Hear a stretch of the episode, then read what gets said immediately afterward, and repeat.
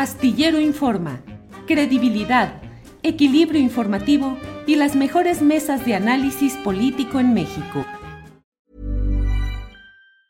When you're ready to pop the question, the last thing you want to do is second guess the ring. At Bluenile.com, you can design a one of a kind ring with the ease and convenience of shopping online. Choose your diamond and setting. When you find the one, you'll get it delivered right to your door. Go to Bluenile.com and use promo code LISTEN to get $50 off your purchase of $500 or more. That's code LISTEN at Bluenile.com for $50 off your purchase. Bluenile.com code LISTEN. Hey, it's Ryan Reynolds, and I'm here with Keith, co star of my upcoming film, If, only in theaters, May 17th. Do you want to tell people the big news? All right, I'll do it. Sign up now and you'll get unlimited for $15 a month in six months of Paramount Plus Essential Plan on us. Mintmobile.com slash switch. Upfront payment of $45 equivalent to $15 per month. Unlimited over 40 gigabytes per month. Face lower speeds. Videos at 480p. Active Mint customers by 531.24 get six months of Paramount Plus Essential Plan. Auto renews after six months. Offer ends May 31st, 2024. Separate Paramount Plus registration required. Terms and conditions apply if rated PG.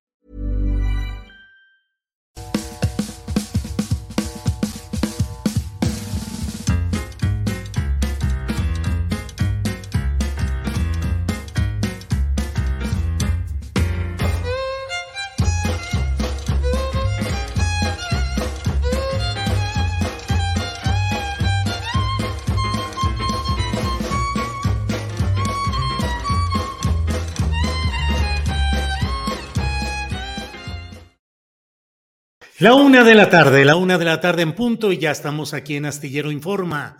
Muchas gracias por acompañarnos en este martes 11 de julio de 2023. Como siempre tenemos la información más interesante, mesa de periodismo, detalles, panorama, contexto, todo lo relacionado con la intensa vida política, económica, social y cultural que se vive en México. Ya sabe usted que aquí en Astillero Informa aportamos la información eh, dura, concreta, con sentido periodístico, con credibilidad y también aportamos pues eh, las opiniones, los enfoques, los puntos de vista tanto de quienes conducimos este programa como de quienes participan en nuestros espacios de opinión.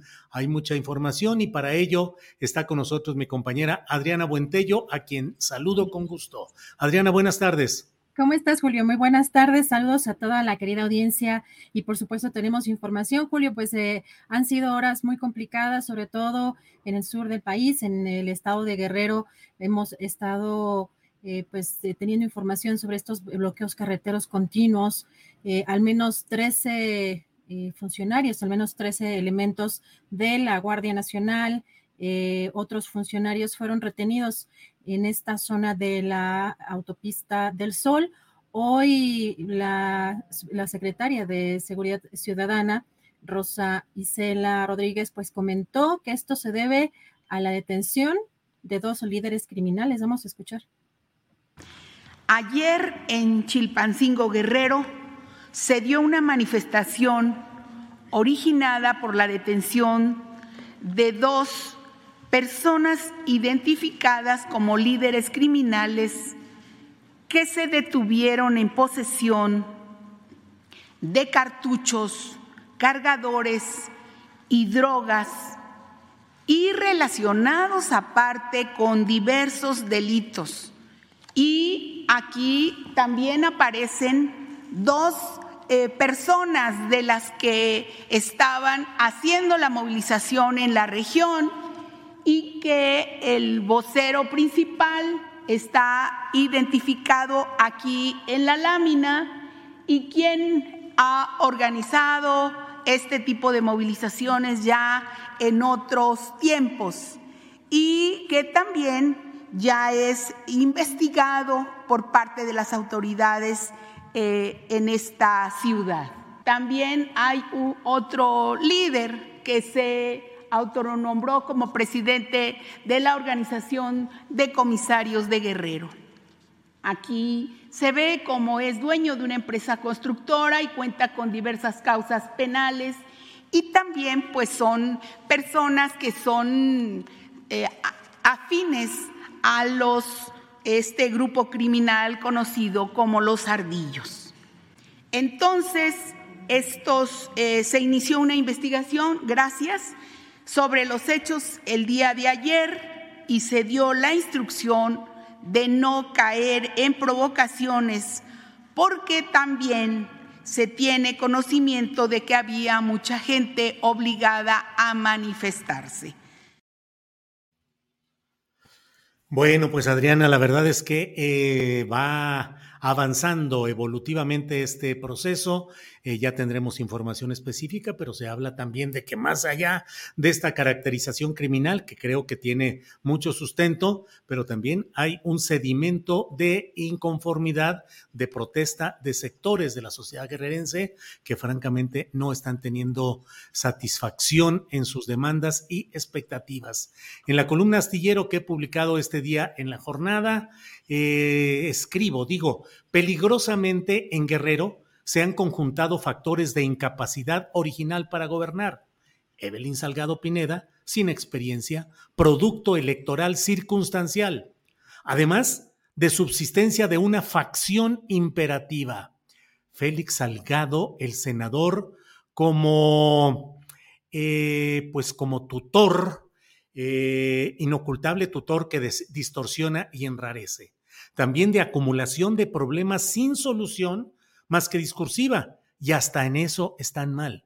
La entidad es sabidamente difícil de gobernar, históricamente reactiva ante injusticias y de empoderamiento del crimen organizado, con bandos enfrentados que de manera abierta controla parte de la entidad, exige ferozmente el cumplimiento de tratos de inversión electoral e impone reglas hasta en el precio de productos comerciales.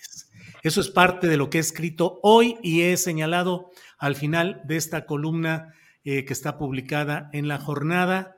Señalo eh, los acontecimientos de este lunes en Chilpancingo, y agrego también los de hoy, constituyen una llamada de atención al cuatroteísmo que considera válido echar mano de lo que se pueda para alcanzar triunfos electorales formales que en el fondo significan retrocesos y contradicciones cuando menos. El uso de dinero abundante e indetectable, entre comillas, para las campañas y procesos electorales, y no hay que pensar solo en el pasado, han significado compromisos a cumplir cuando se llega al poder, bajo riesgo de desestabilizadoras acometidas de los factores financistas cuando no se respetan los tratos o no se cumplen a satisfacción de la parte capitalista. Así veo las cosas, Adriana. Julio, pues está muy complicada la situación y espero que no vuelva a tener este fallo la, Cámara, pero eh, que también eh, Rosa Isela hoy eh, pues dio a conocer eh, sobre estos funcionarios retenidos cuál es la situación y sobre todo también pues parte de estos, pues estos bloqueos, estas demandas que están buscando estos presuntos delincuentes. Vamos a, vamos a escuchar qué fue lo que dijo la secretaria de Seguridad.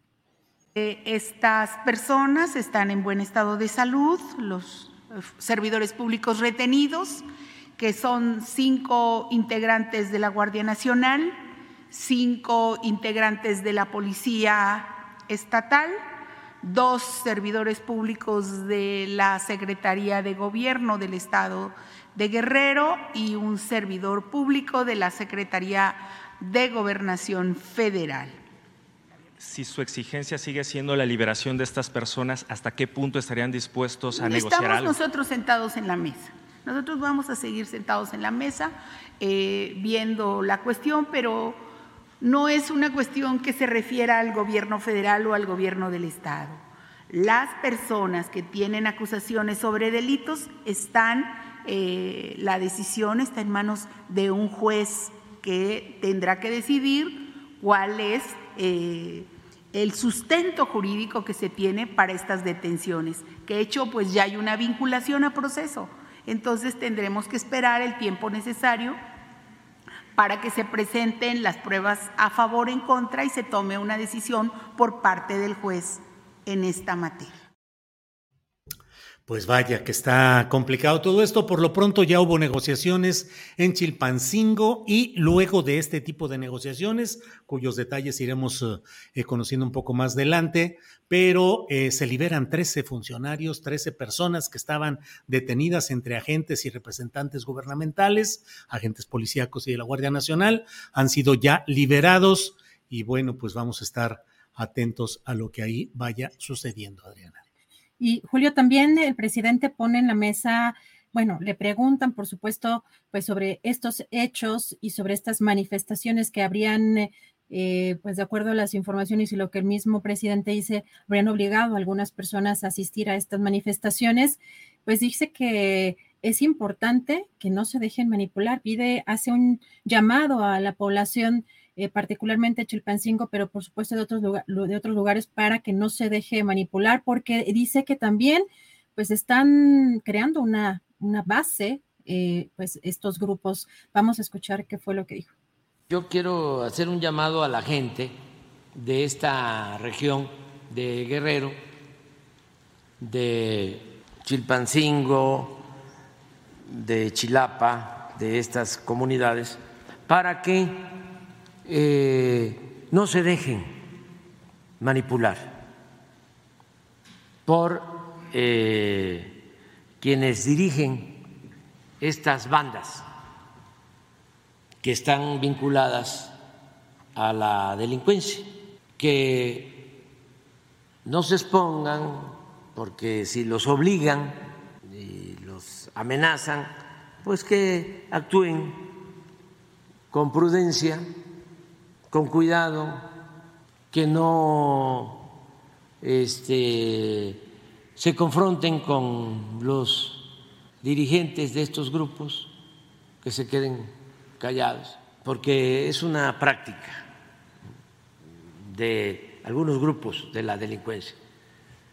Eh, van creando una base social de apoyo que la consiguen eh, a través de las mismas autoridades, de los gobiernos anteriormente eh, les entregaban despensas y ellos repartían las despensas, los líderes de la delincuencia.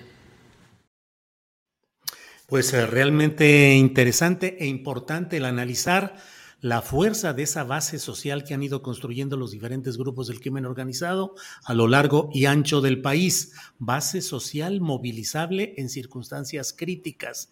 También, como lo hemos dicho, errores, tropiezos, inexperiencia de autoridades de los gobiernos estatales y no se diga de los gobiernos municipales. Entonces, pues allí hay mucha tela para cortar en cuanto a análisis. Adriana. Y en unos momentos más tendremos por supuesto, aquí en entrevista Jacob eh, Morales, reportero de Guerrero, quien va a dar una cuenta puntual de todo lo que está sucediendo, pero si te parece, cambiamos un poquito de tema, porque hoy también, eh, eh, pues a mí me llamó la atención, Julio, hay que, tengo que decirlo, que pues cuando estoy escuchando la conferencia mañanera estoy haciendo varias cosas al mismo tiempo y de pronto pues hay frases que te llaman la atención y que pues evidentemente pues te hacen eh, reflexionar sobre lo que implica una frase del presidente. Hoy, pues, no faltan eh, los que asisten a las conferencias mañaneras a halagar al presidente, a preguntarle a raíz del, pues, del, tipo de personaje político que es López Obrador y, pues, la sucesión presidencial. Pero quiero que escuches este, este fragmento, Julio, y me des tu opinión porque a mí me, me brincó un poco. Vamos a escuchar con esta eh, trayectoria de lucha, con esta conciencia social, porque es algo que, no cualquier líder eh, lo trae o, lo, puede, o concibe eh, un país, una nación, como usted lo ha hecho durante muchos años. Más bien esa es como la preocupación al referirnos a las corcholatas. deben de tener la tranquilidad quienes eh, simpatizan con la transformación de México, que los sustitutos son muy buenos. Es gente con cercanía al pueblo, preparada, con experiencia política, honestos, independientes, que eso es muy importante. Pues ahí están esas palabras, como siempre en la mañanera, eh, posturas de reporteros que ponen la pelota para el gol a veces, y bueno, pues el presidente de la República que tiene ahí la oportunidad de ir desarrollando eh, los puntos de vista que desea plantear en estas conferencias mañaneras de prensa. Pues les dice sustitutos a las corcholatas. Así que esa parte, eh, pues no sé si, si, si, ellos estén de acuerdo en ser sustitutos eh, del presidente López Obrador o pues no sé, a mí esa, esa frase, ese fraseo, pues fue el que me llamó mucho la, la atención. Finalmente, pues lo que hemos insistido es que pues nadie va a llenar precisamente los zapatos del presidente López Obrador por toda la trayectoria que tiene y cada uno de los aspirantes tenía que tener una personalidad propia, pero pues el mismo presidente está llamándolos sustitutos. Bueno, pues ahora serán aspirantes sustitutos, Adriana. Así es. Julio, bueno, ya tenemos por acá lista la entrevista y pues regresamos, Julio. Muy bien, Adriana. Seguimos adelante. Es la una de la tarde con 14 minutos. Una de la tarde con 14 minutos. Y bueno, pues vamos a ver exactamente qué es lo que está pasando, qué es lo que ha pasado en um, Chilpancingo. Y para ello está con nosotros Jacob Morales, reportero de El Estado de Guerrero. Jacob, buenas tardes. ¿Qué tal, Julio? Buenas tardes. Saludos a ti y a tu auditorio. Un gusto estar contigo.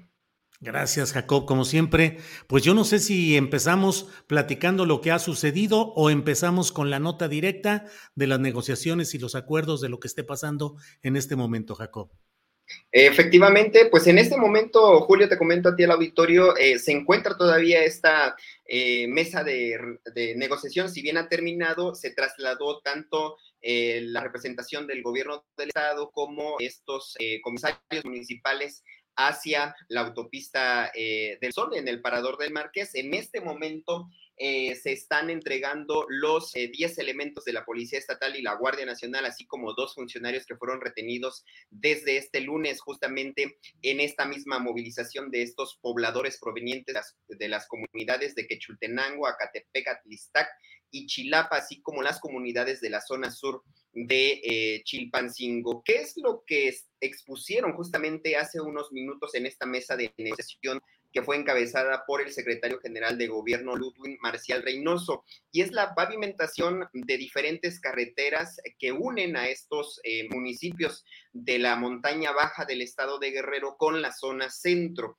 Eh, han manifestado que desde administraciones pasadas, pues se les ha prometido concluir estos ejes carreteros eh, que pues van a disminuir unas eh, de siete, por ejemplo, horas, trasladarse de una comunidad a la cabecera municipal hasta dos horas y media. Entonces es importante para las comunidades que estén comunicadas. Eso fue lo que se planteó en esta mesa de negociación. ¿Qué es lo que negaron los dirigentes, los comisarios municipales, que son alrededor de 100, quienes estuvieron justamente en, esta, en, el patio de lo que es el recinto del Poder Ejecutivo en Chilpancingo, es que no estaban demandando eh, la excarcelación o la liberación de dos eh, dirigentes transportistas que fueron retenidos y detenidos la semana pasada por elementos de la Policía eh, del Estado y que el día de ayer por la noche se informó por parte de la Fiscalía General de la República que fueron vinculados a proceso y eh, pues bueno, están justamente bajo las medidas eh, precautorias. Eh, mientras se desarrolla la investigación. Ellos señalaron que no venían por la liberación de estas personas. Sin embargo, en este momento, los transportistas están planteando en el parador del Marqués, pues se les den garantías de seguridad. Y es que el sábado justamente fueron asesinados cinco taxistas eh, de estos sitios eh, locales de la capital del estado, dos en Tixla y eh, también fueron asesinados tres más en la capital, en Chilpancingo, de forma aleatoria y al azar.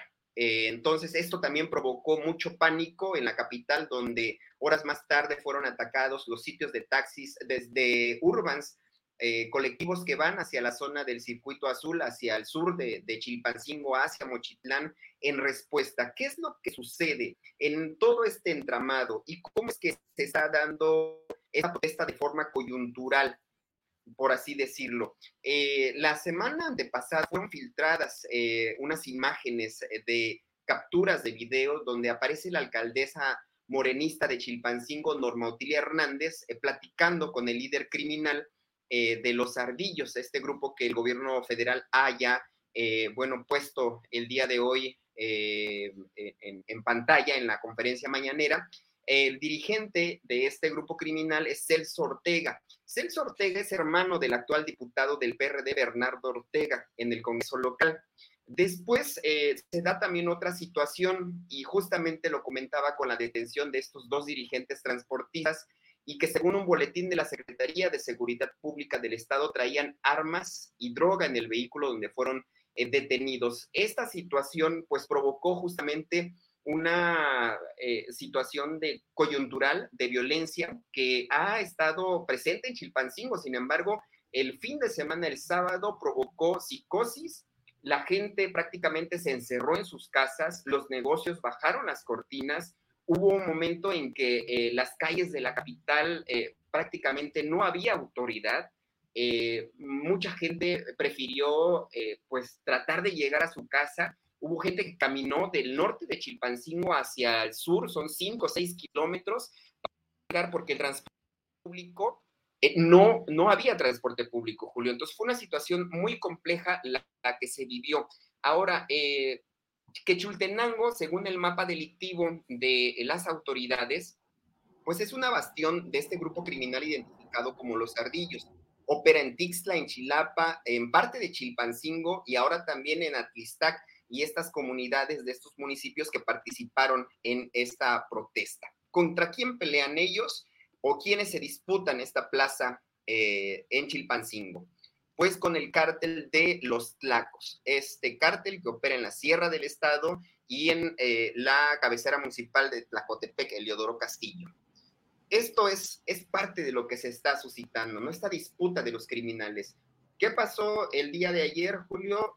La gente, más de 5 mil personas, irrumpieron en Chilpancingo, sitiaron la ciudad, sitiaron la capital de Guerrero.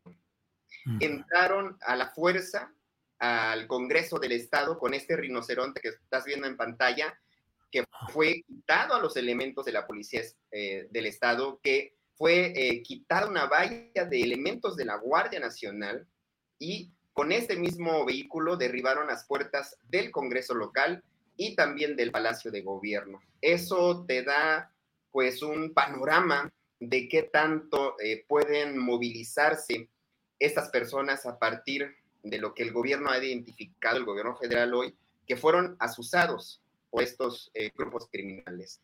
Esta es la situación que se está viviendo. En este momento eh, ya, ya quedó libre la autopista del Sol, ya fueron entregados los elementos policíacos que estaban retenidos y eh, pues seguramente va a comenzar a haber normalidad en Chilpancingo después de prácticamente cuatro días, porque esta situación comenzó desde el sábado, de una convulsión por esta violencia que se agudizó en Guerrero, sobre todo en la capital del estado, un punto también medular de negocios y de traslado de mercancía, porque justamente Chilpancingo atraviesa la autopista del Sol, muchos camiones de carga, gente en autobuses, gente que viene a Acapulco ya a vacacionar en, esta, en estas vacaciones de verano, pues quedó atrapada.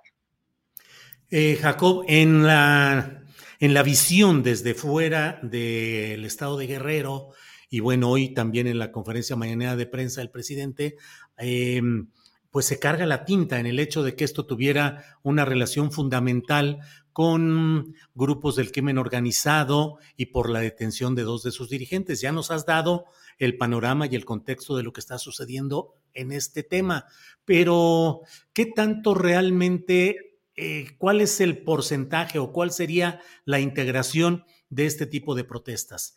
¿Influencia de grupos de este corte como los que hemos mencionado o también insatisfacción social frente a acciones o inacciones de gobiernos? Creo que hay una eh, combinación de estos dos factores, Julio. Son comunidades eh, de municipios que por años eh, han estado rezagados, que el planteamiento que hacen hoy es, si bien en, este contexto en que se dio, en cómo lo, lo exigieron con esta movilización, no fue la más adecuada, pero sí la exigencia de carreteras, de pavimentar vialidades, eh, tramos carreteros eh, que podrían justamente permitir que lleguen a la capital a tener mejor servicios de salud, a realizar compras, a no dar, eh, digamos, eh, o caminar hasta a veces, porque tienen que caminar de una carretera a otra para poder tomar el transporte público. Entonces, eh, creo que eh, hubo una combinación de estos dos factores. Sin embargo, también el día de ayer lo señalaba el secretario general de gobierno con contundencia y como un reclamo también a los alcaldes de estos municipios de Acatepec, por ejemplo, que es gobernado por el PRD, al igual que el municipio de Atlistac. en Chilapa, en Chichihualco está gobernado por el PRI. El secretario general señalaba que en ningún momento los alcaldes fueron enlaces ni tuvieron comunicación con el gobierno del estado para poder eh, replantear o dar alguna respuesta a la exigencia de estas comunidades y de estas personas. Que también, por otra parte, eh, Julio, ya hay evidencia clara de cómo en las comunidades, en los altavoces, fueron eh, citados los eh, pobladores por acuerdo de los comisarios municipales, eso sí hay que dejarlo claro. Sin embargo, también en uno de estos eh, de esos videos que se ha dado a conocer en redes sociales, se les denomina un acuerdo de los comisarios municipales con los amigos. ¿Quiénes podemos entender que son los amigos? Pues justamente estos grupos del crimen organizado que operan en esa zona de la región. Y esto en parte también eh, concuerda con el señalamiento que hace la eh, secretaria de Seguridad Pública, Rosa Isela eh, Rodríguez, al señalar que los, los, habitantes fueron pues obligados a protestar en la capital del estado y por esa misma razón no se usó la fuerza pública en contra de las personas que si bien en su mayoría son hombres campesinos que se dedican al campo. Eh, por otra parte, también eh, hay que eh, contextualizar en, este mismo panorama que, hay la, el uso también de ciertos objetos que, se, que, fueron usados en contra de los elementos policíacos, también como machetes, palos, y en cuanto se dio la retención de los policías y del Estado y también de la Guardia Nacional, eh, hay videos donde se observan armas o gente que asimila o trata de eh, evidenciar que porta armas dentro de esta movilización. De esto, pues ya hay, hay información y videos contundentes.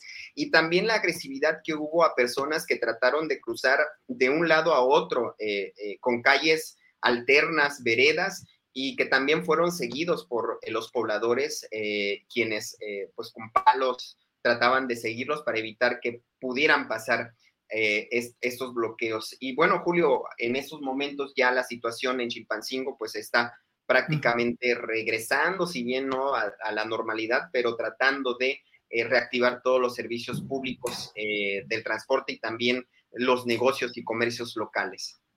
Bien, bien, pues Jacob Morales, una revisión, un repaso y un contexto muy completo de lo que está sucediendo, de lo que ya está resolviéndose al menos en estas negociaciones, a ver cuánto duran y a ver cómo avanza todo esto. Pero por lo pronto, Jacob, con agradecimiento por tu amabilidad de estar con nosotros y por el reporte tan completo. Muchas gracias, Julio, un gusto. Igual, hasta pronto. Jacob Morales, reportero de Guerrero. Gracias. Y bueno, vamos de inmediato a nuestra siguiente entrevista porque mire, ayer hubo protestas en varias ciudades del país, en la Ciudad de México, en Guadalajara, en Oaxaca, entre otras, por el asesinato del corresponsal de la jornada en Nayarit.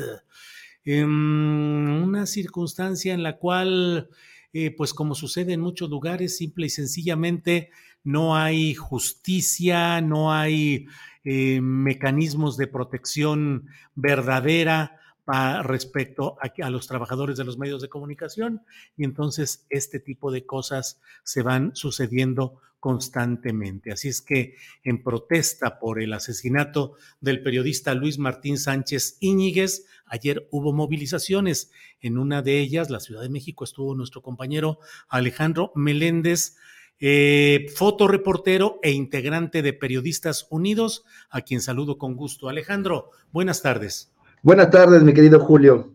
Gracias. Gracias, Alejandro. Alejandro, ¿qué sucedió ayer? ¿Cómo fue la protesta? ¿Estuvieron dónde? ¿En qué otras ciudades hubo? ¿Nos puedes dar, por favor, un reporte de lo sucedido? Sí, como bien reportaste, eh, estuvo en Oaxaca, en Guadalajara, las otras protestas. Eh, y pues bueno, en la Secretaría de Gobernación estuvimos ahí un grupo amplio de periodistas, donde también estuvo mi papá Jorge Meléndez. Eh, y bueno, finalmente pues eh, denunciamos este otro, que es, perdón, el tercer colaborador de la jornada que es asesinado. Recordemos que está Javier Valdés, está Miroslava Bridge, y bueno, pues lo que sí se nos hace importante recalcar es que la situación en, Nayarit pues es fuerte, ¿no? O sea, sí le pedimos al gobernador Miguel Ángel Navarro Quintero que eh, revise todo esto porque en, lo que nos han reportado no había sucedido en ningún estado que una, eh, un eh, servicio fúnebre eh, pues no pudieran entrar los compañeros porque habían sicarios afuera de el lugar donde se estaba velando este cuerpo. Entonces, los sicarios siguen afuera de muchas casas de los reporteros y no han podido hacer el reportaje ni reportar lo que está sucediendo allá. Entonces, la, la situación sí nos preocupa mucho eh, del Estado porque pues siguen las agresiones, ¿no? No solamente ya contra nuestro compañero que desgraciadamente fue asesinado, sino contra los reporteros que siguen reportando todo esto que está pasando. Por eso no hemos tenido tampoco mucha información de lo que está sucediendo, porque no han podido salir ni de sus casas, ¿no? Sicarios afuera de las casas de periodistas de Nayarit, Alejandro.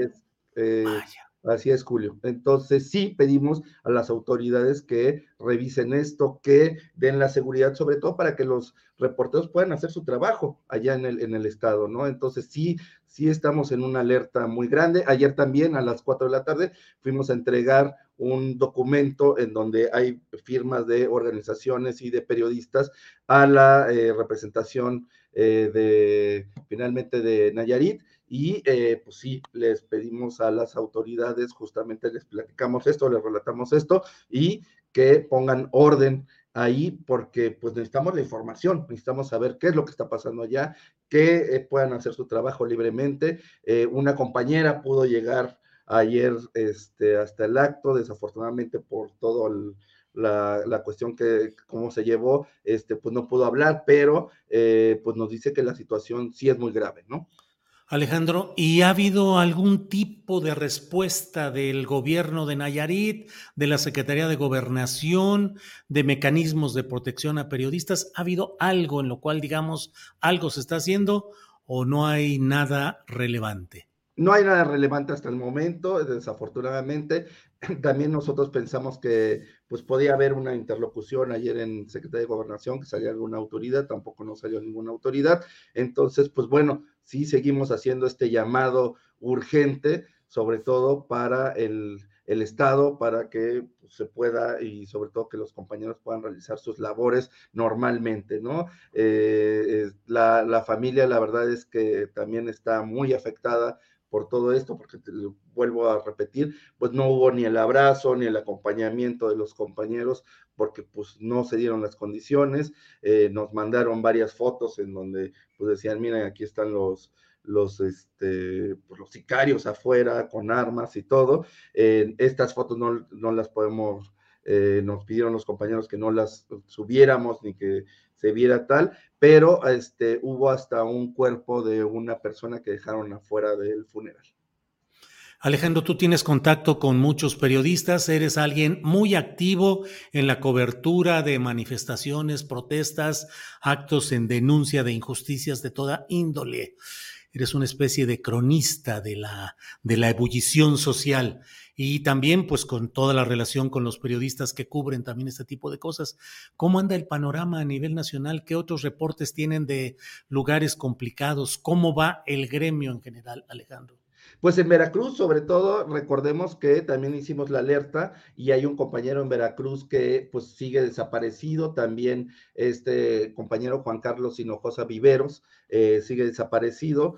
Eh, desgraciadamente, y volvemos a esta, este cisma que, que sucede entre, la, eh, entre los grupos del crimen organizado, eh, pues finalmente pidieron la familia que se retiraran hasta la misma CEAP, que es la, una de, de, las organizaciones que cuida a los periodistas en el estado de Veracruz, para que ellos pudieran hacer las negociaciones con estos lugares del crimen organizado y pues este ahorita estamos esperando a que Juan Carlos Hinojosa pues sea liberado, ¿no? Porque sí sabemos que está con vida, sí sabemos que que este, pues hay una negociación ahí y pues lo que pedimos también a las autoridades del estado de Veracruz es que también intervengan para que pueda llegar nuestro compañero eh, pues con vida a su casa. Bueno, pues eh, Alejandro, pues estamos atentos a lo que vaya sucediendo. Vi ayer fotografías de los actos, sobre todo en Oaxaca y en, eh, en Guadalajara, aparte del acto en la Ciudad de México. Pues eh, seguimos atentos para cualquier circunstancia de lo que vaya pasando en estos temas. A reserva de lo que desees agregar, como siempre agradecidos de tu trabajo en lo general y de este aporte hoy en particular, Alejandro. Sí, solamente que ayer estuvieron también los compañeros de TQH que, de, que se llama eh, Tenemos que hablar, que es una organización de, sobre todo de mm. jóvenes, eh, muy, muy, muy jóvenes todos ellos, y están tratando de hacer un sindicato de eh, periodistas y reporteros, y entonces pues que sigan su trabajo, que sigan sumándose a este sindicato. Eh, también estuvo la compañera Adriana Urrea viendo el tema de Notimex, entonces pues creo que eh, tenemos que acuerparnos ahora para pues tener más capacidades para podernos proteger, no solamente en las cuestiones que penosamente suceden en los estados, sino también en las cuestiones laborales. Entonces, bueno, pues sigan a estos, a estos compañeros que han seguido una lucha y que están haciendo una lucha eh, pues desde muy jóvenes. Alejandro, muchas gracias y seguiremos atentos a lo que vaya sucediendo. Gracias, Alejandro. Mucho, Julio. Hasta luego, gracias. Bien, pues eh, protestas ayer, denuncias, señalamientos. ¿Qué cree usted que se vaya a saber? Quién fue el autor intelectual, quiénes son los autores intelectuales, luego se detienen a los autores materiales, pero de los intelectuales ni pío, ni sombra, ni ningún asomo de responsabilidad, ni nada más. Bueno, vamos a seguir adelante, vamos a enviar a un pequeño, a un pequeño promocional de unos cuantos segundos y regresamos eh, a la sección con Carolina Rocha. Vamos y regresamos.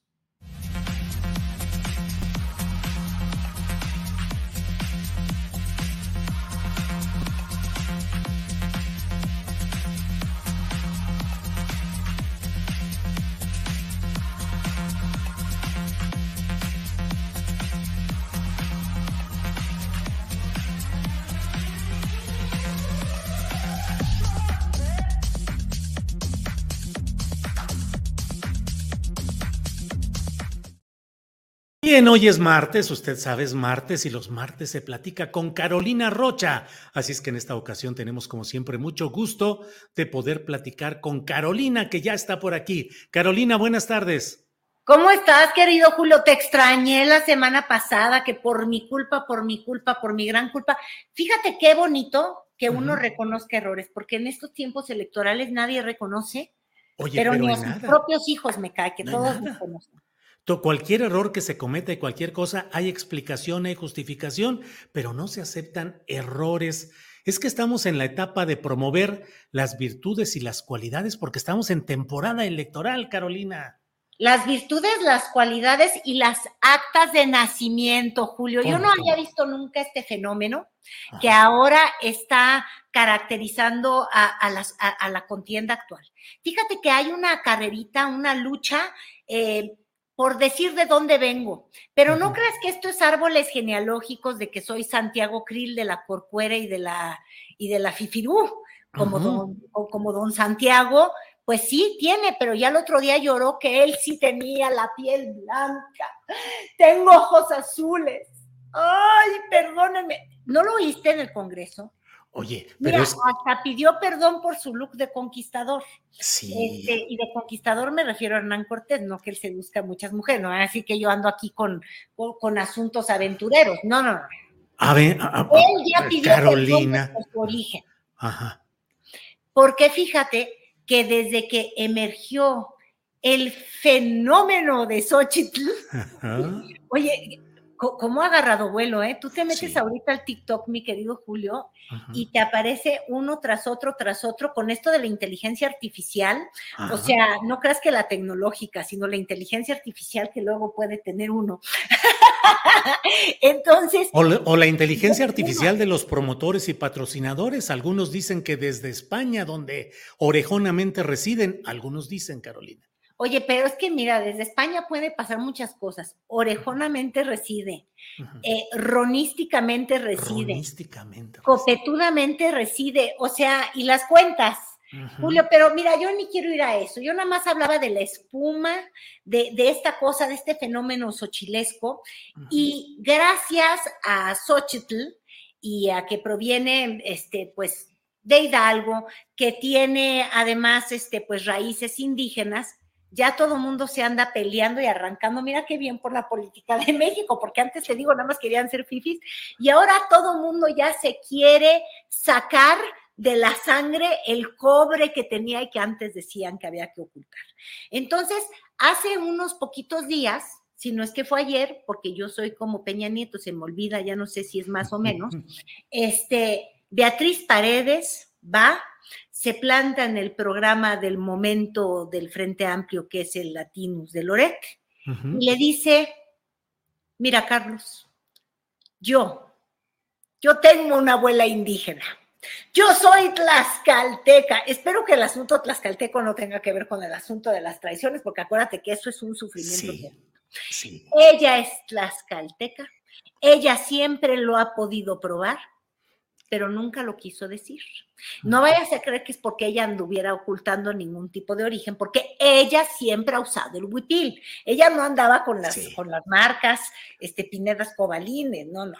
Ella siempre ha sido la auténtica dama del huipil. Porque Mira. proviene de aquellos tiempos, perdón, la dama del huipil. Sí, ella sí puede usar eso como, como nuevo eslogan, como está de moda ser el verdadero este, portador de nuestra sangre indígena, entonces ella siempre ha sido dama del huipil, pero dice que no había confesado estas raíces eh, abuelescas, ¿se dice abuelescas? Pues Eh, sí. Abuelescas tlaxcaltecas, porque no le gusta usar eso. Sí. Entonces yo creo que ahí le metió un empujón. Que no es concurso de. ADN, dijo, algo así. Entonces le echó su huipilazo a Xochitl y dice, no es concurso de ADN, pero ahí les va eh, mi prueba genética. Yo tengo, oye, eso es lo que hay que sugerirles a los candidatos. ¿Te acuerdas cuando estuvo de moda hace unas elecciones que llevaban su, su, su prueba de, de alcoholimia y demás para ver que no se metían sustancias y la fregada, y iban a laboratorios y hacían su orina y enseñaban? Porque la política tiene eso, las campañas son casi, perdóname el término, pero ah, como escatológicas. Los candidatos te meten hasta su excusado, hasta su orina y se andan haciendo todas las pruebas. Ahora ya nos van a hacer la prueba del ADN para ver si hay alguno que es vikingo, que tenga origen maya. Eh, ya la onda es así y tan es así, mi querido Julio, que te mandé un videito, ese ya no sé si se pudo meter por cosas de música, pero se la quité, este, de Ricardo Monreal. ¿Adivina qué? No nada más tiene como 25 mil hermanos, ¿te acuerdas que son Ajá. como nueve o diez y Sí, una sí. familia numerosísima? Sí. Es hijo de campesino. A ver, ahí está, No, mira. ese Marcelo que me lo andan besuqueando. No, Andrés, no te adelantes, no, No, comes Andrés, tanto, no Decirles que tengo mucho interés Mira. en que me escuchen, pero también en comprometerme con ustedes en la búsqueda de soluciones para su causa. Un hijo de campesino puede lograr el sueño de su vida. Eso es lo ¿Eh?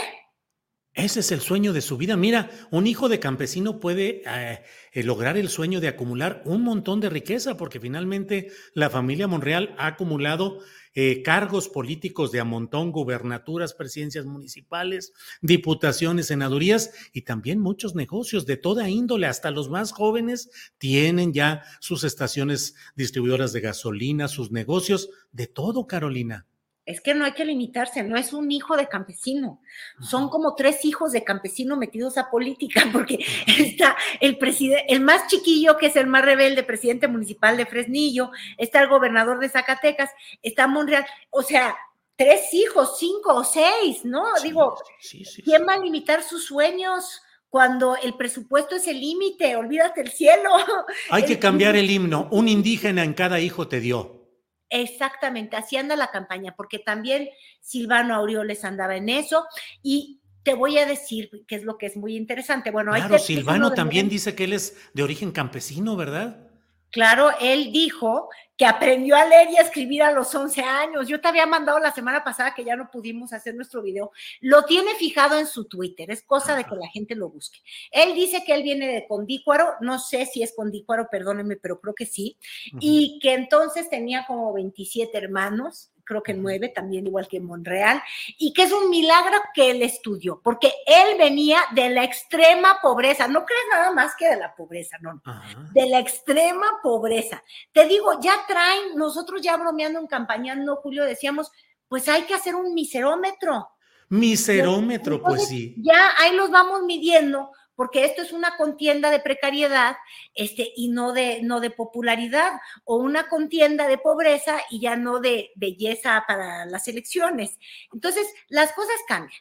Oye, pero también aplicaría en estos parámetros Manlio Fabio Beltrones y su hija Silvana Beltrones, que ha dicho el país que desde Andorra los están citando para que hablen sobre una transferencia de 10 millones de dólares eh, en el contexto de un pago indirecto de comisiones por aprobar la ley Televisa. Publicado en el país de ayer dimos cuenta de todo esto. Y bueno, pues también Manlio Fabio Beltrones es hijo del pueblo, viene desde abajo, la verdad. Hasta parecen corridos norteños. Las elecciones con su extrema riqueza. Por eso se hizo a un lado, porque tiene dignidad. Claro. Ya lo que es de él es de él, y si es muy rico no le entra pues sí, hace bien, fíjate. Eso es congruencia política. Pero ¿qué más ves en ese miserómetro? Y.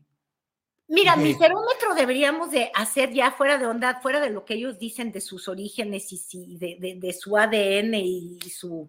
Ay, yo lo veo como en los perritos, fíjate, sus tatuajes aquí de, eh, ya sabes que viene así la identificación y le ponen ahí su, ¿Cómo se llama? ¿El pedigrí o qué? Exacto, sus pedigrís. Este, ya fuera de eso, fíjate que el Frente Amplio es de mente muy amplia y empezó con 33, ahora tiene 13 y yo estaba viendo un fenómeno muy interesante entre todos sus candidatos. Aparte de que la foto oficial, yo anduve buscando porque te la quería mandar. Yo no sé si por ahí la tengas porque hasta un video te hice de la foto. Oye, en esas fotos cuando salen todos juntos no sale Xochitl. Y mira que en la frente amplia de Claudio X González solamente existe un ojo que es Xochitl, Pero bueno, en todas esas fotos, no sé por qué en la de grupo no sale Xochitl, pero son muchos candidatos y yo tengo una teoría. Necesitan muchos, obviamente, para validar y decir aquí va a haber quien te levante la mano y la manga de muerto y demás, para que los partidos se sientan representados, pero también, mi querido Julio, para que el ridículo se represente. No hay elección sin bufón. ¿Tú cuándo has visto que existe una elección sin un bufón que jale la marca? Sí, no, no, no. Nunca. Necesitan de un preciado, pues para que le haga el desgraciado y diga pura babosada. ¿Estás de acuerdo? Un preciado. Necesitan de un cuadro, de un cuadro, ¿eh? De un cuadri para que diga cada sandez tan espantosa que si va y dice la favorita de la contienda alguna otra babosada, ¿qué es lo que pasa?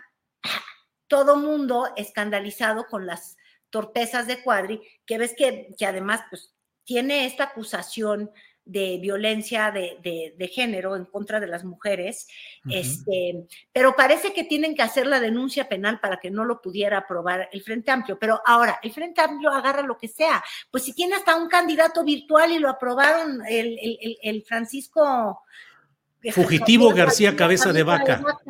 Entonces, tú nada más dime, ese también tiene esta función, incluso Silvano, necesitas distraer y que las baterías y la crítica se puedan ir en contra de estos personajes que jalan la marca, este, y, luego pues ya tienes ahí un fenómeno distractor. Aunque en el caso particular de Jorge Luis Preciado, yo siento que es más bien caballo de Troya. Dice cada cosa. En primer ha sido el que más ha cuestionado el proceso interno y dice que no va a ser parejo. Y luego, yo no sé si viste, pero ayer compartió en TikTok un video en el que dice, porque te digo que está el miserómetro andando, entonces él dice que él sí es muy mexicano, que él no tiene apellidos como otros. Y entonces dice, no tengo apellidos como el Causebon, en francés. Entonces, vámonos a la xenofobia y menos tengo un apellido israelí. ¿Lo escuchaste? No, no, no. Y vámonos contra Claudia Chainbaum. Y yo siento que esto roza en, el antisemitismo. Pero te digo, jalan marcas, jalan marcas. Este, esta frente amplia es, es amplísima como su moral. Frente amplia, frente amplia. Oye, pero eres injusta en tu análisis. Son tan rigurosos, tan serios y tan deseosos de mucho rigor que no aceptaron a Juanito. Juanito si hubiera sido espectáculo de a de veras, imagínate, y no le dieron registro, Carolina. Es que Juanito llevó, ¿no viste la imagen tan tierna? El, el fin de semana logró, después de un primer intento el viernes, logró llegar, presentarse ahí al frente amplio, con su bandita amplia también él, los colores de México y ahora como todos los colores están incluidos, imagínate ya el arco iris. Y va con su bolsita de plástico del manda, bueno, ya no nos la dan en el manda. Ya no, ya no. Y ahí traía sus papelitos que había logrado tan triunfalmente recolectar. Ahora, lo que yo no sé es por qué no, no, fue, no, no fue aceptado. Este, e, este comité del Frente Amplio, que es súper transparente, que es el INAI renacido en toda su potencia, pues nada más dijo, eran 33, ahora son 13, y yo todavía no entiendo por qué no pasaron los que no pasaron. ¿Tú entendiste? Pues no, se supone que no reunieron requisitos de supongo Pero lo que aclararon, lo hicieron en la transparencia INAICA que los, porque el INAI tampoco se toca. Ah, pues bueno, lo, cierto es que y quedaron puros personajes de los partidos, fueron ocho, nueve son de partidos y cuatro. Pero está el papá niño de, de este, niños de cáncer, ¿te acuerdas de, los, de las protestas por medicinas? Eh, Israel Rivas, y al menos ahí sí me da gusto porque pues finalmente su causa es muy ciudadana y ha peleado, este, pues sí, como, como, con muchos padres de, de, familia que consideran que habría que tener medicamentos para sus hijos. Y bueno, al menos él es ciudadano. Habrá quienes digan que se le usó este, políticamente porque nada le ha hecho más ruido al presidente López Obrador que justamente el desabasto de medicinas. Pero también así es la política, ¿no? Ahí donde hay una carencia, donde algo no se está haciendo, pues habrá quien quiera subirse en, en, e, e, en, esa protesta. Pero genuina su protesta, sí. Padre de, de, de pues de una niña, si bien estoy, no, no quiero cometer errores. Además, desgraciadamente, este, creo que no, no, no salió adelante. Pues sí. Ahora, eh, Carolina, en el prismo clásico decían que el jefe enviaba a, sus bases, les decía, va una terna de precandidatos, pero es una terna de uno, porque finalmente uno era el predeterminado. Aquí son 13 precandidatos de la Frente Amplia, como dices tú, y sin embargo pareciera que son 13, pero es una, eh, es una nómina de una finalmente, todo apunta irremisiblemente a que será Xochitl, Carolina. Yo estoy segura que va a ser Xochitl. Además, porque obviamente la, ha promovido brutalmente el Frente Amplio, pero también por motivos que, que solamente comprende el propio presidente López Obrador, este, finalmente se ha convertido en su vocero de campaña, porque la tiene mediáticamente todos los días en todos los espacios de radio y de televisión, este, en boca de todas las personas, porque el presidente habla de ella, aunque hable mal, habla de ella, este, y luego ella se, puede defender y decir no, presidente, y entonces, de alguna manera, este, todo, todos los, la, el escaparate lo tiene mm, Xochitl, mientras las cuatro corcholatas, bueno, son seis, mientras las seis corcholatas están luchando por figurar y, solamente inventándose un programa como el de Robocop que sacó Marcelo Ebrard, ah, pues vuelven a acaparar un poquito de medios, Julio, porque el propio presidente se les está haciendo muy difícil. A ver si, como dicen en mi pueblo, no le crecen, este, ¿será una vulgaridad lo que quiero decir? Dila, dila. Como que crecen los, los, los, los, los los enanos. no sé si es albur, sí. Crecen los enanos. No, es correcto y no es albur. Ah, ok. Ay, no, que yo así me, me dije, vaya a andar diciendo una No, no, no, te crecen. Dicen que lo peor de un circo es cuando le crecen los enanos. Ah, bueno, pues entonces yo creo que el presidente cree que desprestigia a Xochitl porque, pues sí, en, en, en quienes siguen fervientemente al presidente, en su grey, todos los argumentos que él da resuenan y muy bien. Pero no todas las personas que, este, o sea, no todo mundo es la Grey del presidente y él está amplificando brutalmente el mensaje de Xochitl y ya la convirtió en la, la, candidata a vencer. Y el problema es que en Morena no hay ni siquiera candidato tan claro. Bueno, obviamente dicen que es Claudia, pero luego ya no sabemos si es Claudia, porque Claudia, por ejemplo, el día de ayer estábamos viendo eventos de ella. Eh, Julio, no es mentira. Ella estaba hablando y la audiencia estaba, pero dormida, y no te estoy mintiendo, así. Yo hasta pensé, dije, ah, no, a ver, espérense, estamos metiendo la escena de cuando le estaban esperando. Pues no, cuando hablaba. Luego la vez como festejó el aniversario de Morena de sus cinco años, tiene un video que acaba de subir en el Twitter. Bueno, no invente, son unos ánimos tan grandes que, que, que, que, el camarón que se duerme se lo, lleve, se lo lleva a la corriente. O sea, ella no está sabiendo despertar muchas pasiones. Esa es la mera verdad. Y por el otro lado está Marcelo haciendo su. Espérate, pero alguien que sí despierta muchas pasiones es Adán Augusto. No, bueno, ya no me andes diciendo, despertará este, pasiones, curules y, muchas críticas y, muchos relojes y, y, ahora es el tiempo del, del Edén y del paraíso. No, no, e, ese tema, mira, la campaña de Xochitl es triple X, por la Fox, por Claudio y, por el X de México, como dice, y, yo no sé, la verdad también ya se está poniendo un poco complicada. Yo nada más te quiero decir que no estoy segura que esté en la estima del presidente López Obrador, este, los, los desplantes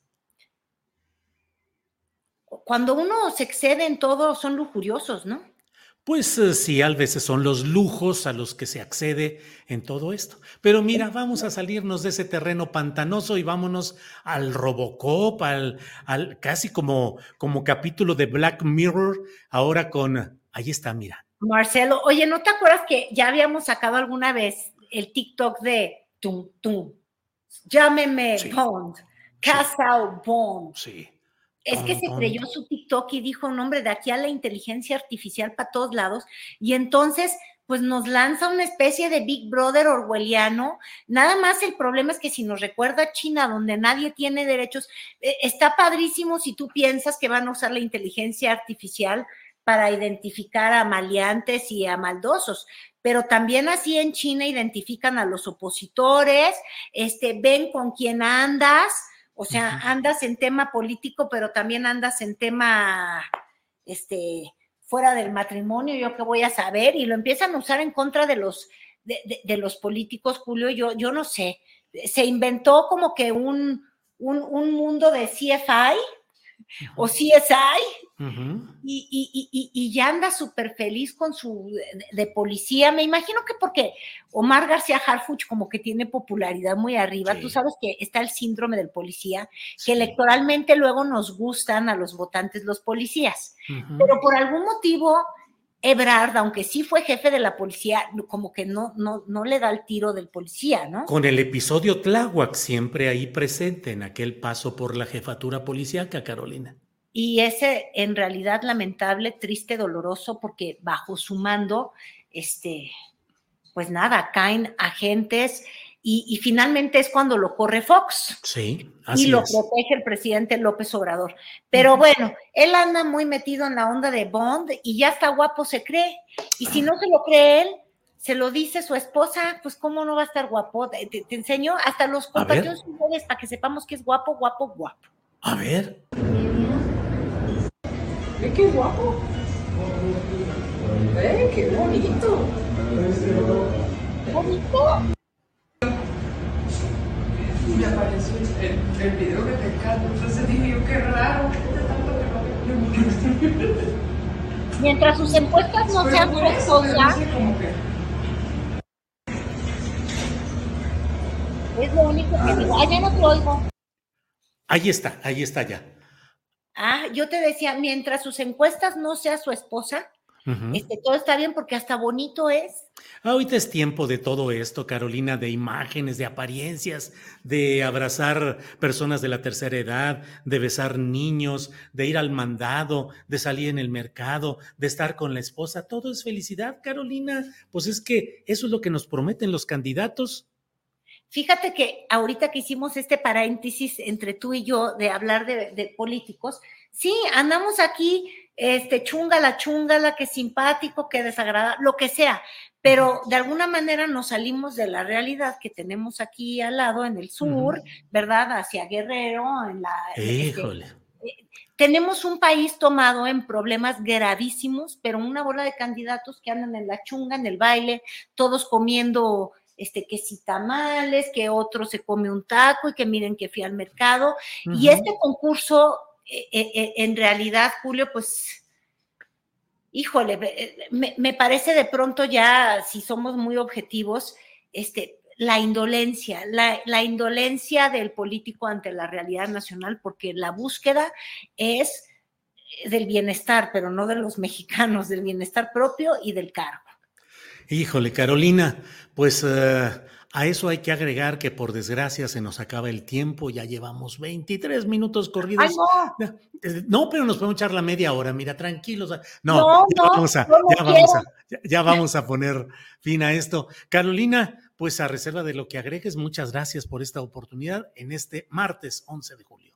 No, gracias a ti, Julio. Mira, voy a arrancar aquí a mi perrita de su sueño.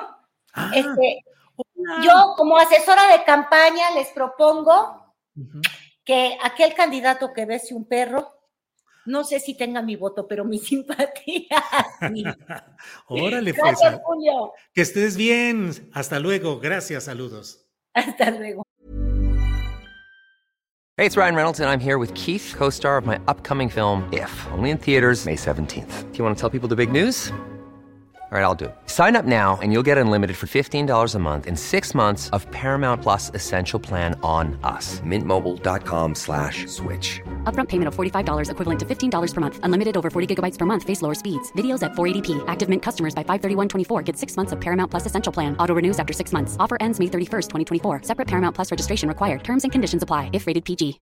Millions of people have lost weight with personalized plans from Noom, like Evan, who can't stand salads and still lost 50 pounds. Salads, generally, for most people, are the easy button, right? For me, that wasn't an option. I never really was a salad guy. That's just not who I am. But Noom worked for me. Get your personalized plan today at Noom.com. Real Noom user compensated to provide their story. In four weeks, the typical Noom user can expect to lose one to two pounds per week. Individual results may vary.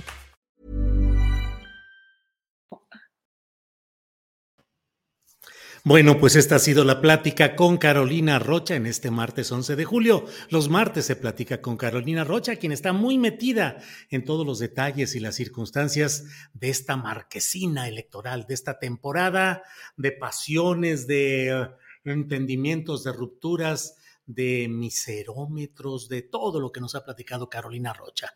Bien, son las dos de la tarde en punto, dos de la tarde en punto. Vamos a ser puntuales como siempre, de tal manera que vamos a entrar de inmediato a nuestra siguiente sección, que ya sabes, ni más ni menos que la muy esperada mesa de periodismo de los martes. Aquí están con nosotros ya Daniela Barragán, a quien saludo con gusto. Dani, buenas tardes. Hola Julio, muy buenas tardes. Gracias por la invitación otra vez esta semana aquí a la mesa. Un saludo a todos los que nos están viendo y también Arnoldo, muy buenas tardes. Arnoldo Cuellar, buenas tardes. ¿Qué tal, Julio? Como siempre, un gusto. Y bueno, ningún inconveniente de que se extiendan unos minutos más con Carolina, que siempre es muy, muy amena. Sí, pues sí. Sin demérito tuyo. Muy bien.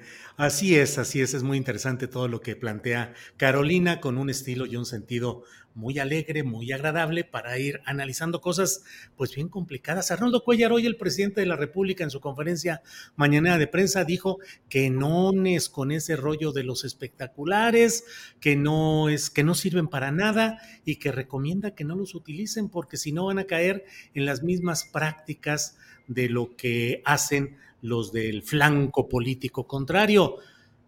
Claudia Sheinbaum luego lo dijo, luego lo dijo, sí, claro que tiene razón el presidente, este, hay que quitar, no hay que recurrir a esos tales espectaculares. ¿Cómo ves este, mm, esta narrativa tan contradictoria, pero en el fondo los hechos son un enorme número de espectaculares por todo el país, de los cuales nadie se quiere hacer cargo de quién los financia, por qué los ponen o cuál es la responsabilidad política de ello. ¿Cómo ves el tema, Arnoldo? Tiene varios pisos esta situación. A ver si alcanzo a recorrer algunos y llego al sótano o me quedo en medio. El primerísimo es que el presidente, si hubiese dicho esto en la famosa cena aquella del restaurante de la librería Porrúa, quizás hubieran pasado otras cosas, ¿no? cuando planteó las reglas de este juego después de la elección del Estado de México. Creo que hubiera sido un buen momento para decirles campañas austeras, campañas de ideas, algo que el presidente mucho predica, ir, ir al pueblo, ese pueblo que el propio presidente asegura que está ya más politizado y que no lo engañan fácilmente. Creo que hubiera sido el momento para que la campaña de Morena se marcara con un tono distinto. Eh, decirlo ahora, cuando esto está convertido en un escándalo, del que por cierto nadie se escapa. Eh, aquí en Guanajuato los propios aspirantes a la gubernatura, bueno, ya están, están planteando el tema de igual manera con espectaculares que nadie sabe quién paga. Y ayer se hizo alusión a un precandidato en Veracruz de Morena, por cierto, el secretario de gobierno, que también el presidente condenó. Creo que el paso lógico después de lo que dijo ayer era el que dio hoy. Ese sería un primer asunto. O sea, Morena no está haciendo nada diferente en su precampaña interna que se planteaba distinta, revolucionaria, anti-dedazo, anti-tapado, etcétera, a lo que llegaron a inventar estos estrategas, estos politólogos, estos constructores de imagen, campañólogos españoles, norteamericanos, que trajeron acá a Vicente Fox y algunos otros, y que han hecho yo creo que su agosto en México. Imagino que en este momento les está yendo súper bien a todos, ¿no? El otro tema es quién quien pompó, como también dice el clásico Chicoche, también de, muy del ánimo presidencial. Ya vimos que el INE es incapaz de supervisar incluso lo que pasa dentro de los procesos electorales. Lo ha sido en el pasado, los Ciros Murayamas y, todos estos personajes no pudieron nunca encontrar una fórmula que sirviera para garantizar eh, que se respetaran los límites legales de las campañas, por otra parte límites irreales que definían los partidos en, las cámaras y que luego ellos mismos violentaban alegremente. Mucho menos podrá hacerlo con este fenómeno de las precampañas políticas. Entonces estamos, estamos inermes, ¿no? No, no, no sé quién puede entrar a investigar eso. Hay lavado de... Tendría que ser la unidad, la UIF, ¿no? Porque creo que ahí es donde podría saberse qué tipo de empresas, qué tipo de dependencias públicas, etcétera deben tener cuentas fiscales las empresas que manejan espectaculares, que algunas de ellas son de Televisa, otras son de Milenio, bueno, del, del consorcio al que pertenece Milenio, de, de Monterrey. Eh, alguien ahí debe saber qué está pasando. No, lo, no, no, no me queda claro que lo sepamos en esta ocasión. Pero hay un, tercer, hay un tercer nivel, Julio, que es esta frivolización de un país que está discutiendo mucho más allá de quién lo gobierna, cómo empieza a enfrentar sus problemas elementales y frente al tema que hace no mucho era el centro de las campañas, cómo crece México, cómo se inserta en el primer mundo, cómo aprovechamos el boom de la globalización, el nearshoring y todas estas cosas. Yo creo que hoy el tema es cómo recuperamos el país, cómo enfrentamos el reto creciente de la delincuencia organizada, que además en ocasiones también gobierna, en muchas ocasiones y en muchas geografías, ¿no? Eh, y eso no lo vemos por ningún lado planteado en estos libros, en estas revistas simuladas, etcétera, ni mucho menos en los discursos de estos aspirantes, ni mucho menos en el plan que se presentó ayer de, México, o no sé qué, ahorita me corregirás, ¿no? México colectivo. Eso, mero. Eh, ese es un tema que nadie está discutiendo y de nada nos sirven, bueno, ya es porque la oportunidad de tratar ese tema más profundamente. Está bien. Órale, antes de que el chat se incendie, de las exigencias de dónde está Temoris y están a punto ya así diciendo dónde está, bla, bla. Vamos a presentar lo que ya está aquí nuestro compañero Temoris Greco. Temoris, buenas tardes. Hola, hola, hola Julio, Dani, Arnoldo, perdón, este, ando, un poco distraído y yo, o sea, bueno, y ahora parece que empezaron muy a tiempo pero además este, apachurado por la muerte de, Damián Mendoza, un, gran compañero, uno de los bastiones de Ojos de Perro y amigo mío por décadas. Pero quisiera comentar un poquito sobre él al final, de, ya en dos, en postrecitos. Muy bien, Temoris. Eh, Daniela Barragán, Dani, ¿cómo ves el tema de los espectaculares? Son como una especie de OENI, objetos espectaculares no identificados, porque finalmente nadie sabe. Eh, eh, Adán Augusto hasta ha dicho que ha presentado o que va a presentar denuncias. Hombre, ¿cómo es posible que anden poniendo espectaculares con su nombre y su foto y promoviéndolo a él cuando él no sabe absolutamente nada de ello?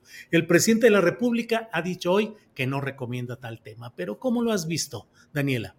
Al presidente, debo decirlo, lo sentí un poco suave con las palabras eh, de, hoy sobre los espectaculares, porque hablaba como si apenas lo fueran a hacer cuando pues ya todos hemos visto todos estos espectaculares, que eh, creo que en percepción hay más de Adán Augusto, seguidos de los, eh, los espectaculares de Claudia y después los de, los de Marcelo Ebrard de Monreal, de Noroña y del Señor del Verde no he visto tantos, sobre todo de esos tres candidatos. Entonces lo sentí un poco suave, pero eh, centrándonos en quienes están promocionando sus rostros, creo que ha habido como mucha doble cara, ¿no? Y creo que es derivado de esto que comentas, de que, o sea, están gozando de sus rostros en los espectaculares, están gozando de esta eh, publicidad desbordada pero también están al mismo tiempo eh, diciendo que ellos eh, la reprueban, que ellos son casi víctimas de que la gente los esté promocionando.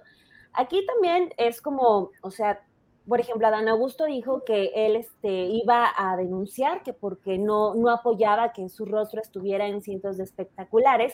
Y es muy fácil eh, tirar ese tipo de argumentos porque muchos de los espectaculares que hemos visto están firmados, tienen abajo eh, algunos, la mayoría, quién los está pagando. Por ejemplo, muchos están con lo de la revista Líderes, que es esta que eh, aparentemente los entrevista y en automático ya tienen espectacular con Marcelo Ebrard pasó que, este, según la editorial, estaba promocionando su, su, libro más reciente, la editorial ya dijo que no está pagando ni un solo espectacular, entonces ahí ya hay otra anomalía. Y también, por ejemplo, en el caso de Adán Augusto López Hernández pasa algo muy curioso porque muchos de sus espectaculares vienen con la firma de la revista Red, y si uno busca en internet, es muy sencillo dar con, la información de esta revista. Es una revista de Morena y que Juan Carlos Monedero, el español, presentó como propia. Entonces, si han estado diciendo que son víctimas de los espectaculares, pues fácilmente se puede dar con eh, la pista de quién está pagando el dinero para que realmente se vea como que sí son víctimas y no simplemente que están aparentando ser, ser algo, eh, pues víctimas del apoyo desbordado de la gente.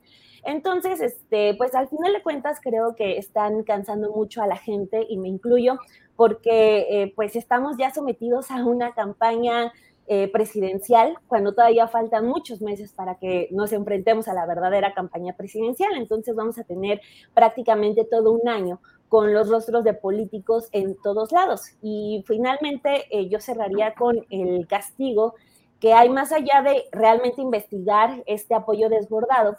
Este, ojalá paren con este regaño que, insisto, siento un poco suave por parte del presidente López Obrador, que les dice que pues están haciendo lo mismo que Peña Nieto es el que yo tengo la referencia, fue el que inició eh, más con este tipo de campañas, eh, poniendo su rostro en todos lados. Recuerdo la campaña eh, para gobernador del Estado de México de, Enrique Peña Nieto y fue algo horroroso, la cantidad de los rostros de Peña por todos lados en el Estado de México y creo yo lo, lo que menciona el presidente es eso, ¿no? Se, están actuando como un tipo Peña Nieto, entonces eso ya es una comparación bárbara.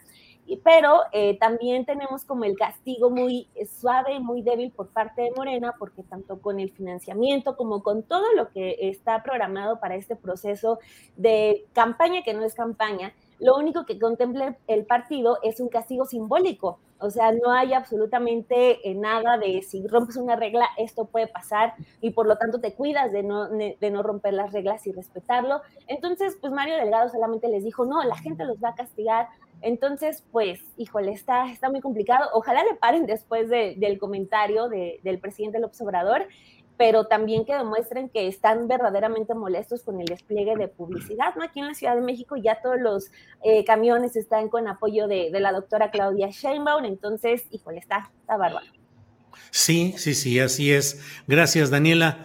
Eh, Temoris, antes de pedirte tu comentario sobre estos espectaculares, déjame poner nuestros anuncios espectaculares. Mira, Paola Corona nos envía un apoyo muy sustancioso que mucho le agradecemos. Es anuncios espectaculares que dicen ahí, Astillero informa.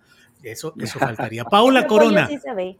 Ese apoyo sí se ve. Paola Corona, muchas gracias. Y luego también MSL Reflexiones nos envía otro apoyo económico que mucho agradecemos MSL Reflexiones. Gracias. Bueno, pues después de estos espectaculares propios de este programa, Temoris Greco, dinos qué opinas de pues este tema de los objetos espectaculares no identificados. Han proliferado los hongos sobre la campiña electoral, pero nadie sabe ni por qué ni nada, como que brotaron solitos. ¿Qué opinas, Temoris?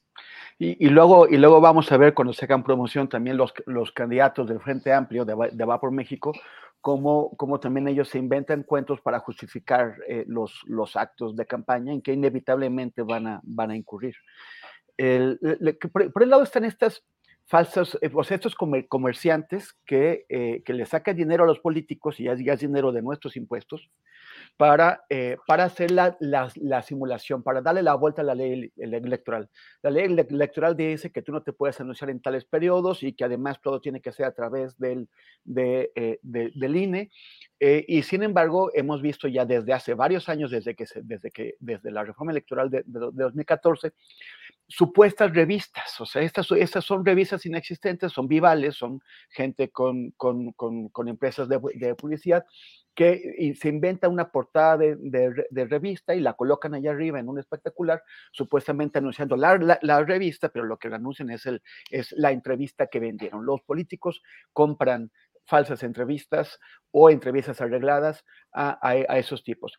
Hay otras revistas que sí existen y que se dieron cuenta después del negocio, como líderes mexicanos, que prestan, o sea, que les, no les importa eh, eh, empeñar su prestigio y, entrar a participar de, de, esta, de, esta, de esta, corrupción, eh, también prestándose a vender entrevistas, entrevistas a modo, entrevistas que, que, no están hechas en el interés del público, sino del, del entrevistado o entrevistada, y, y a colocar estas caras ahí.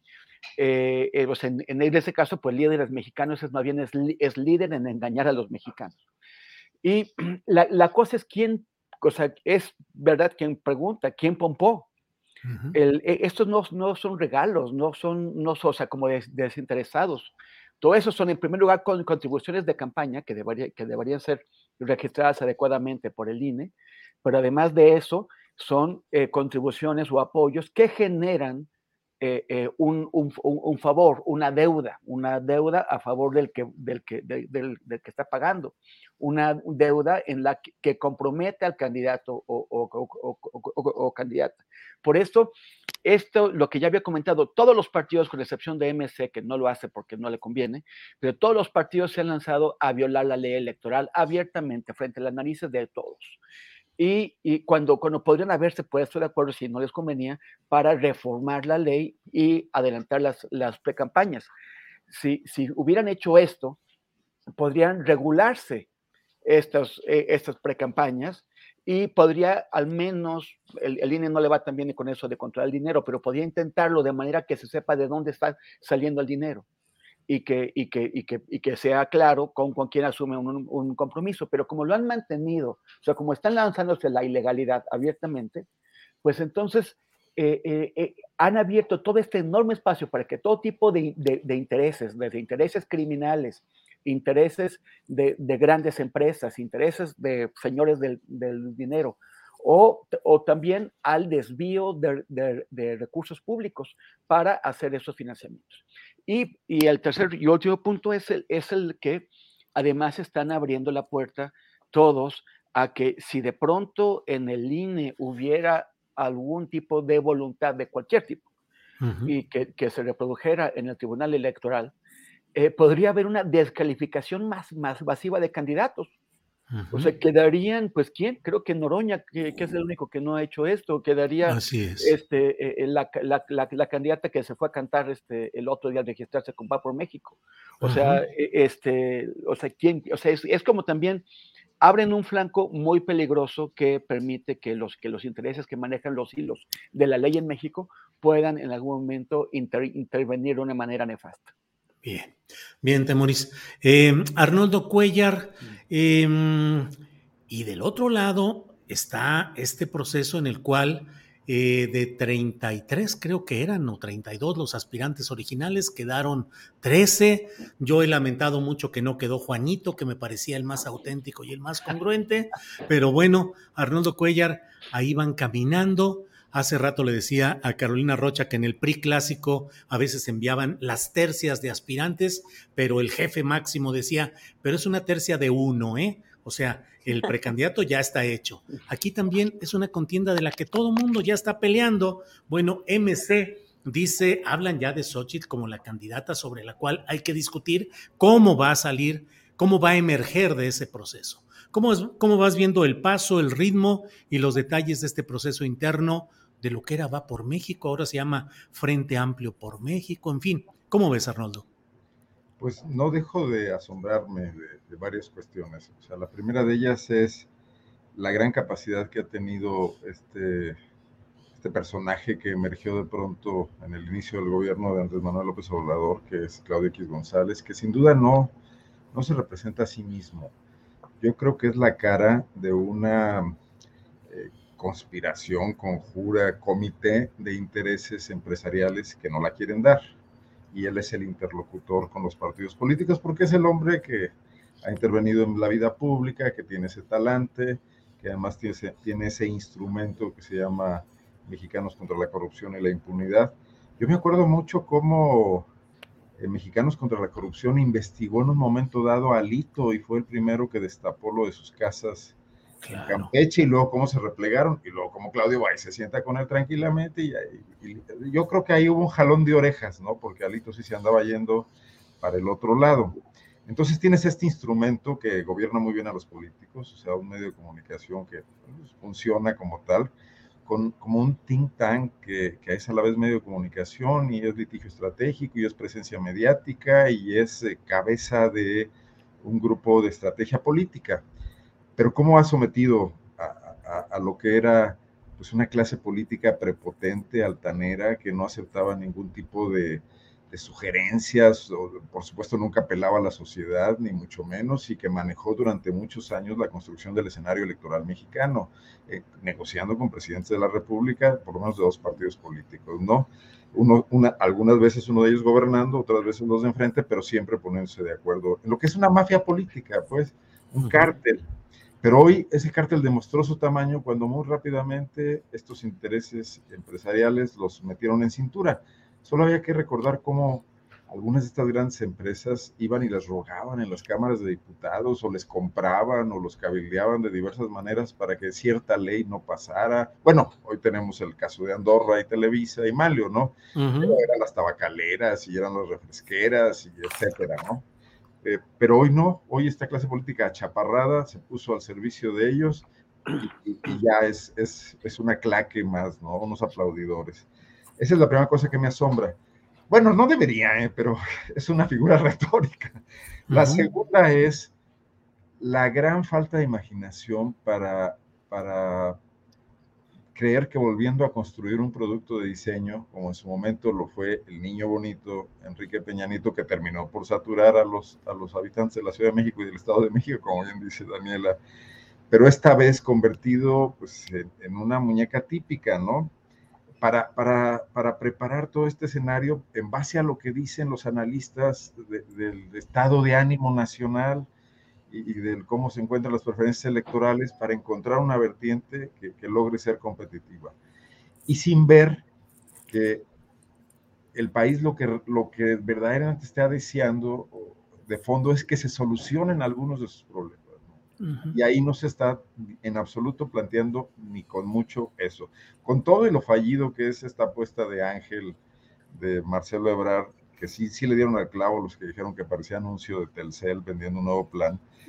Eh, por lo menos Marcelo está hablando de la seguridad, está detectando que ese es un tema al que hay que darle una respuesta. La respuesta puede no ser la más conveniente, puede venir mal empaquetada, puede ser pésima idea eh, convertirnos en la nueva Corea del Norte o del Sur o, o China, pero eh, habla del tema. Y del otro lado no están hablando en absoluto del tema, a grado tal que México Electivo que lee eso les plantea un plan de gobierno, ¿no? O sea que ya hicieron la chamba de Gurría. Entonces, esas dos partes son las que de repente digo, bueno, ¿qué, no están viendo el país? O sea, ¿cuál es el éxito de Andrés Manuel López Obrador? El último político que ha encontrado una fórmula, bueno, el único, si, mal no recuerdo, de conseguir mm, aprovechar, modificar o, representar un estado de ánimo, ¿no? Que fue el, del tema de la corrupción de Enrique Peña Nieto. Pues fue primero que traía el pulso porque había recorrido el país no sé cuántas veces, porque se había opuesto no sé cuántas veces, porque se había sentado en esas mesas que hoy le ha dado por recordar donde le, querían eh, convencer de de subirse al FOAPRO, etcétera, porque los conoce, conocía a la clase política y conocía abajo que todo el mundo estaba harto de esa clase política. Entonces, hizo algunas conexiones, es un hombre tosudo, consistente, no necesitó espectaculares, claro, necesitó 18 años, también hay que tomar eso. Claro, pero produjo eso que hoy quieren producir en cinco minutos. Claro. Así es, Arnoldo. Bien, Daniela, Daniela Barragán, ¿cómo ves el tema este de los Robocops, la ciencia ficción y todo lo que ha planteado Marcelo Ebrard? Hay quienes dicen que rosa o tiene ribetes fascistoides, que implicaría una pretensión de un control automatizado hasta en el modito de andar. Daniela, imagínate, hasta el modito de andar, dicen algunos. ¿Cómo viste la presentación y cómo vas viendo la propia figura política de Marcelo Ebrard. Daniela. Eh, pues yo tengo esa duda genuina de quién está asesorando a Marcelo, quién es su asesor de campaña, porque eh, lo, comentaba con mi compañera en el programa hoy temprano, este, que yo siento ya muy lejana esa figura de Marcelo Ebrard como canciller, que siempre se, eh, se mostró como un político pues muy bien preparado, cauto, pues por ejemplo, tenemos al presidente López Obrador que él ha decidido no ir a eventos internacionales, a Edo Marcelo lo, lo representó bien, este, se aventó este conflicto con Donald Trump con el asunto de los, la amenaza de poner aranceles.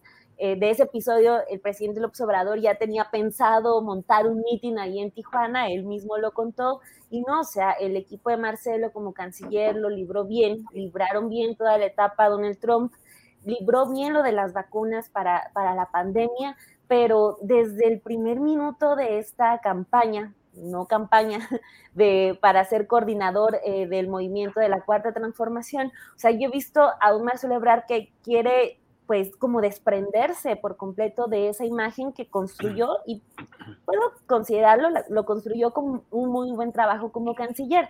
O sea, eh, desde el inicio empezó tropezado con este asunto de la oficina, la Secretaría de la Cuarta Transformación, que iba a dirigir el hijo del presidente y luego el hijo del presidente le dice, no, muchas gracias, este, nos vemos luego.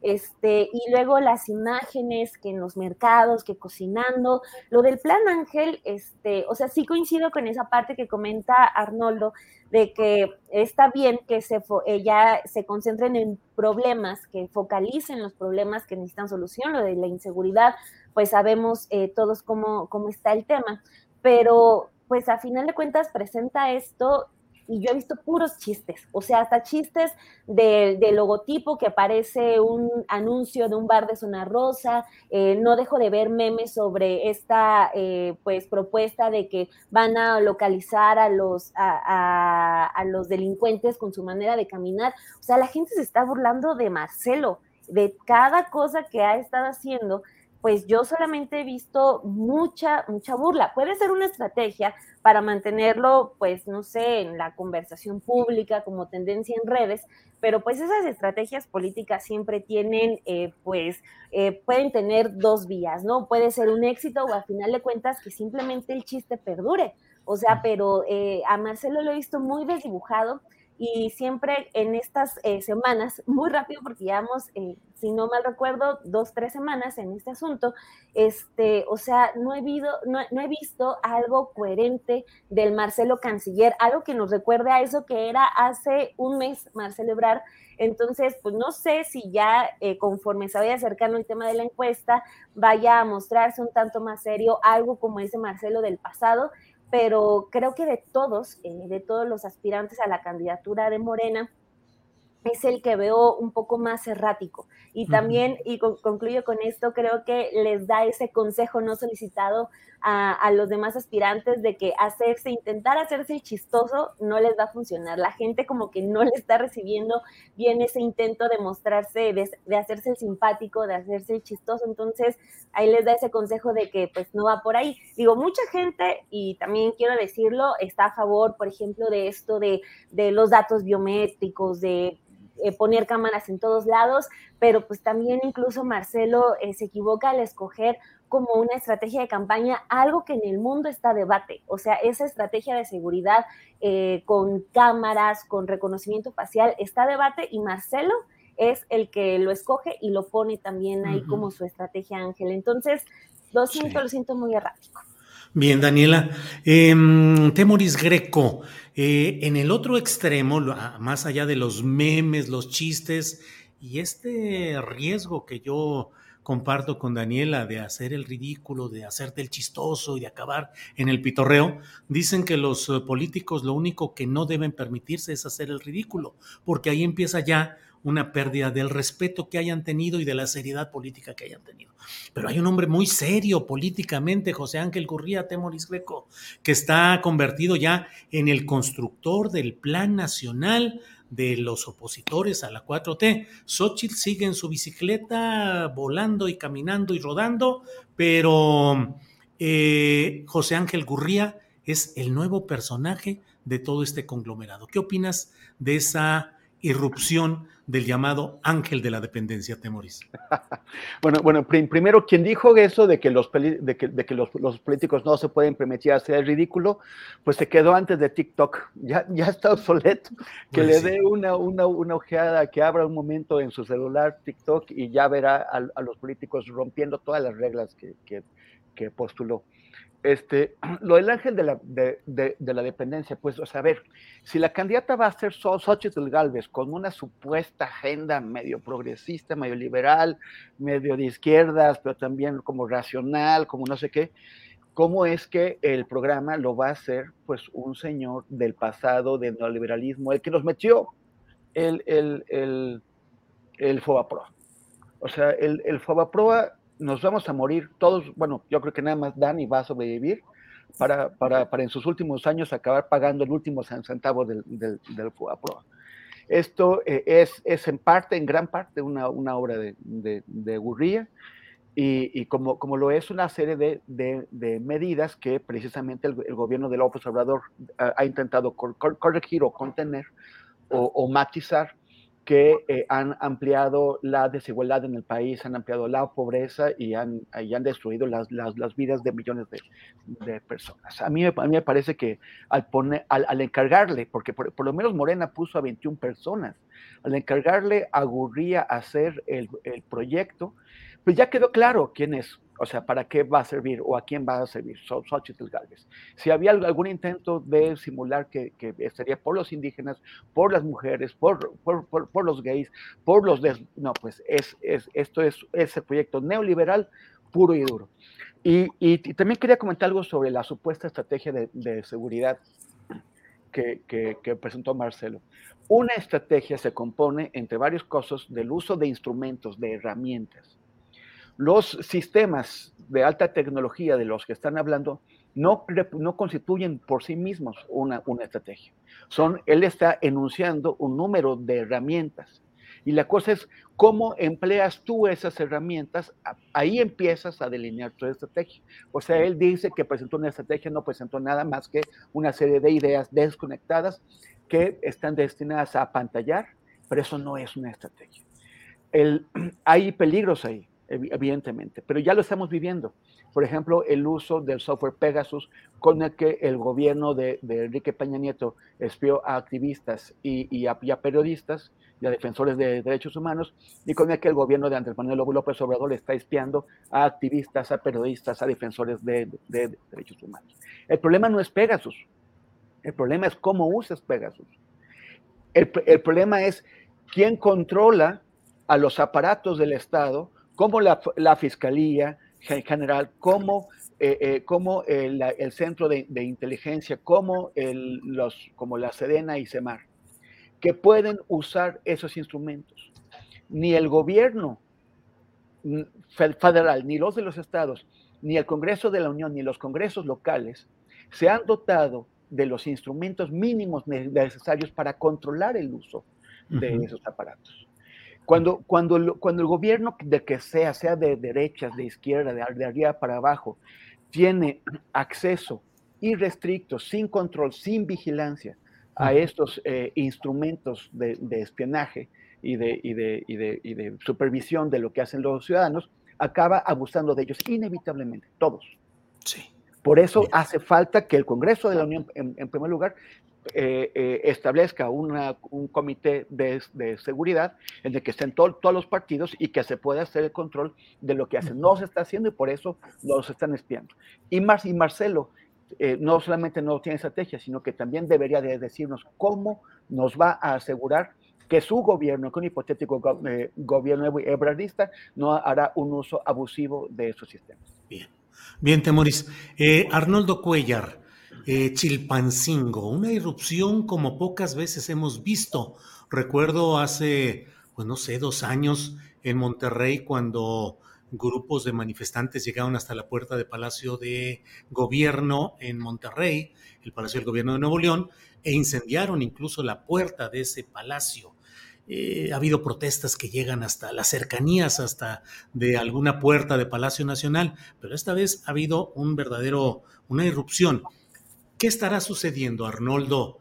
Eh, irrupciones financiadas e impulsadas por intereses del crimen organizado, mm, combinado con insatisfacción social por muchos problemas no satisfechos y por un mal gobierno. ¿Cómo está funcionando el gobierno de Evelyn Salgado en Guerrero, Arnoldo?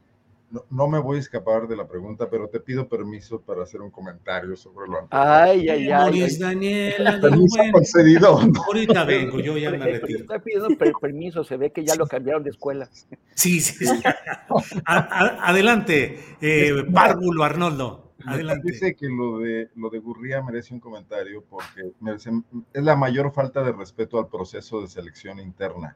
O sea, invitas a personajes políticos de trayectorias presuntamente destacadas, con liderazgos que pueden, que, buscan aspirar a presidir. El mayor esfuerzo de alianza política opositora que ha visto este país, quizás después de la construcción del Frente Democrático Nacional de Cuauhtémoc, y que nada más aglutinaba una parte del izquierdo, y aquí vemos diversas corrientes, pero no les tienes la confianza de, que ellos planteen una solución eh, a los problemas del país, sino que les colocas a un asesor para que, o sea, pase lo que pase, ya no importa si es Xochitl, si es Krill, si es cabeza de vaca, Gurría va a ser el plan de gobierno porque los mexicanos tendrán que elegir o tendrán que votar como opción de la oposición. Me parece absolutamente cuestionable. Yo no participaría en un proceso donde me digan, tú ve por la cara, junta 150 mil firmas, pero aquí ya lo que vas a tener que decir en la campaña lo está haciendo el señor Gurría. ¿eh? Eso creo que se nos ha un poco pasado eh, plantearlo. Si es Xochitl, como ya todo el mundo eh, pensamos, porque es un producto de diseño y porque está, hay un todo una, un nado sincronizado en torno al tema Xochitl y la Xochitl manía, entonces es solo un mascarón de proa y qué falta de respeto para Enrique de la Madrid, que se precia de ser un sujeto estudiado y con soluciones para muchos problemas, o para el propio Krill, pese a su histrionismo, ¿no? Entonces yo creo que esa parte sí me gustaría mucho decirla y comentar con respecto a lo que dice en el chat Odradek, que dice que no es momento de discutir la problemática del país porque ahorita se, se debate quién es el líder de, la, de, la, oposición y quién es el líder de la 4T. ¿Para qué queremos líderes de movimientos que no estén volteando a ver el país y solo construyendo imagen? Además, con pésimos resultados, según lo comentado y visto hasta ahora. Bueno, hasta ahí. Bien, muchas gracias, Arnoldo. no te creas. Muchas gracias, Arnoldo. ¿Cómo no? Gracias. Hasta luego. El tema de los gobernadores es que todos han renunciado a la cuestión de la seguridad. Estamos, los estados del país están eligiendo gobernadores de adorno para que manejen el presupuesto. En su mayor parte es una aportación federal, muy poco lo que recaudan los estados para que se luzcan, construyan futuros políticos, beneficien a personajes cercanos y no para que atiendan los problemas de sus regiones. Eh, por ejemplo, en Guanajuato, cada vez que ocurre un tema, el gobernador de aquí sale a decir, el problema es federal, el huachicol es federal, las carreteras son federales, etcétera. Y hoy en Guerrero, que le ocurre a una gobernadora de Morena que seguramente es incapaz y ha renunciado y no tiene el control del Estado, eh, todo el mundo quiere este, responsabilizarla a ella en la capital del país, ¿no? Bueno, hay una desinstitucionalización local que es muy grave. ¿Quién está contribuyendo desde el territorio a plantear algunas, algunas primeras barricadas frente a la irrupción del crimen organizado y, la, y el control de, de, muchos espacios. Tendría que ser autoridades locales, municipios y estados, municipios que hoy sabemos que están cooptados, penetrados o amenazados. Es, es inviable que el presidente les pida a los habitantes de estas ciudades que no hagan caso, cuando muy probablemente algunos de ellos eh, acuden amenazados y otros de ellos quizá forman parte de la economía local que generan las bandas del crimen organizado, ¿no?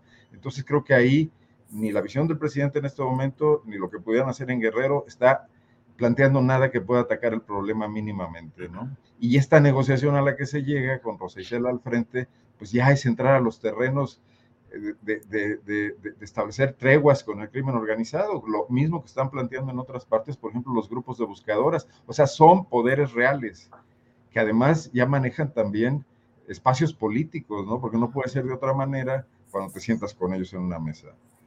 Bien, Arnoldo. Daniela Barragán, ¿qué opinas del tema Chilpancingo, las negociaciones, la irrupción, los factores, la gobernabilidad? Perdón, pero también voy a hacer mención de, del otro asunto Temoris, para... ¿De qué se trata esto, Temoris? Hacer, ya, ya, digo, yo creo que ya voy ya y vengo. aprendí eh, las malas, las malas formas. adelante, Daniela. Podrida. Adelante, Daniela, adelante. Este, rápidamente, eh, sobre este asunto de la oposición, lo de Ángel, lo de José Ángel Gurría, que ya detallaba Arnoldo, pero también esta cláusula que a mí me sorprendió mucho, de que dicen, eh, aunque estén siendo investigados, pueden participar en la contienda eh, por la candidatura presidencial de la oposición. O sea, porque por más que se quisieron ver ciudadanos, por más que se quisieron ver democratizando, eh, a diferencia de Morena, dictadores, etcétera, pues eh, hicieron todo para que pudieran participar y esto ya sabemos en qué va a terminar, seguramente con alguna diputación o senaduría y por lo tanto fuero para personajes como García Cabeza de Vaca y Silvano Aureoles. Entonces, es un punto que también ese asunto de, este proceso de la oposición, junto con lo de Ángel Gurría, los, eh, los aspirantes estos de adorno que hay, creo que también es eh, necesario en, enfatizar en eso de que le abiertamente dijeron que quien esté siendo investigado puede, puede aspirar a ser el candidato de la oposición. Pero Ahora, bueno, Daniela, incluso Gabriel Cuadri, que está en el Registro Nacional de Violencia eh, Política contra Mujeres, aunque no hay una eh, resolución respecto al tema del requisito de elegibilidad, que es el de tener un modo honesto de vivir. Y como no hay manera de sentenciarlo por ese concepto específico, pues el, esta organización, el Frente Amplio, dice adelante y registra también al propio Cuadri, Daniela. Sí, muestra, está mostrando sus contradicciones muy rápido, o sea, porque aunque se dice en sociedad civil, ellos impulsaron muchas veces estas, estos formatos 3 de 3, por ejemplo, el 3 de 3 de transparencia, el 3 de 3 de violencia de género, pero resulta que no, o sea que este, cuando sí funciona, cuando lo podemos usar de campaña, sí lo impulsamos, pero cuando ya eh, se contrapone contra las personas que tienen relevancia en, en, nuestro movimiento, ahí sí ya lo dejamos, lo dejamos de lado. Eso insisto, muestra sus, sus contradicciones bárbaras de estos que se quieren decir ciudadanos, insisten en decirse ciudadanos, aunque ya vimos que no hubo ni, ni un solo ciudadano en estos 13 perfiles que quedaron. Pero bueno, eh, ya dicho esa mención sobre el tema de la oposición. Gracias, Daniela. Muchas... Ah, también castigada. no, hombre, adelante. Este, rápidamente, sí. Este, no, no, no. Eh, siento que son eh, como dos partes eh, de este asunto. El primero, lo delicado, ¿no? Las imágenes que vimos ayer, el que haya personas eh, privadas de su libertad, que se ha dicho que están bien, pero pues es un asunto muy delicado. a mí también me alarmó incluso lo que dice el presidente López Obrador, pidiéndole a la gente que no se alarme, que, este, que no se confronte. entonces, o sea, está delicada la situación. quizá, espero, por dentro se esté analizando con, con la debida seriedad. Hoy ya Rosa Isela Rodríguez la vimos eh, muy cauta al momento de si es es este grupo delictivo, los ardillos están eh, pidiendo la liberación de estas personas, pero no se va a aceptar eso. Incluso dice, ya el gobierno federal no puede ni siquiera decidir si salen libres o no. Lo otro que también eh, siento en contraparte de todo esto, de decir abiertamente que se está en una situación delicada, es, por ejemplo, el llamado que, hace el presidente de, a las personas al hablar de esta base social que tienen los, eh, pues, ciertos grupos delictivos en varias zonas del país, que dice que no se dejen manipular, que no se dejen engañar. Híjole, ahí sí también me, me genera un poco de ruido porque, pues, no es que te dejes manipular tan fácil frente a un criminal, ¿no? O sea, no es que por gusto o por ignorancia te dejes manipular, sino que también hay un, ejercicio de poder en esa, en esa exigencia de que vaya la gente a manifestarse.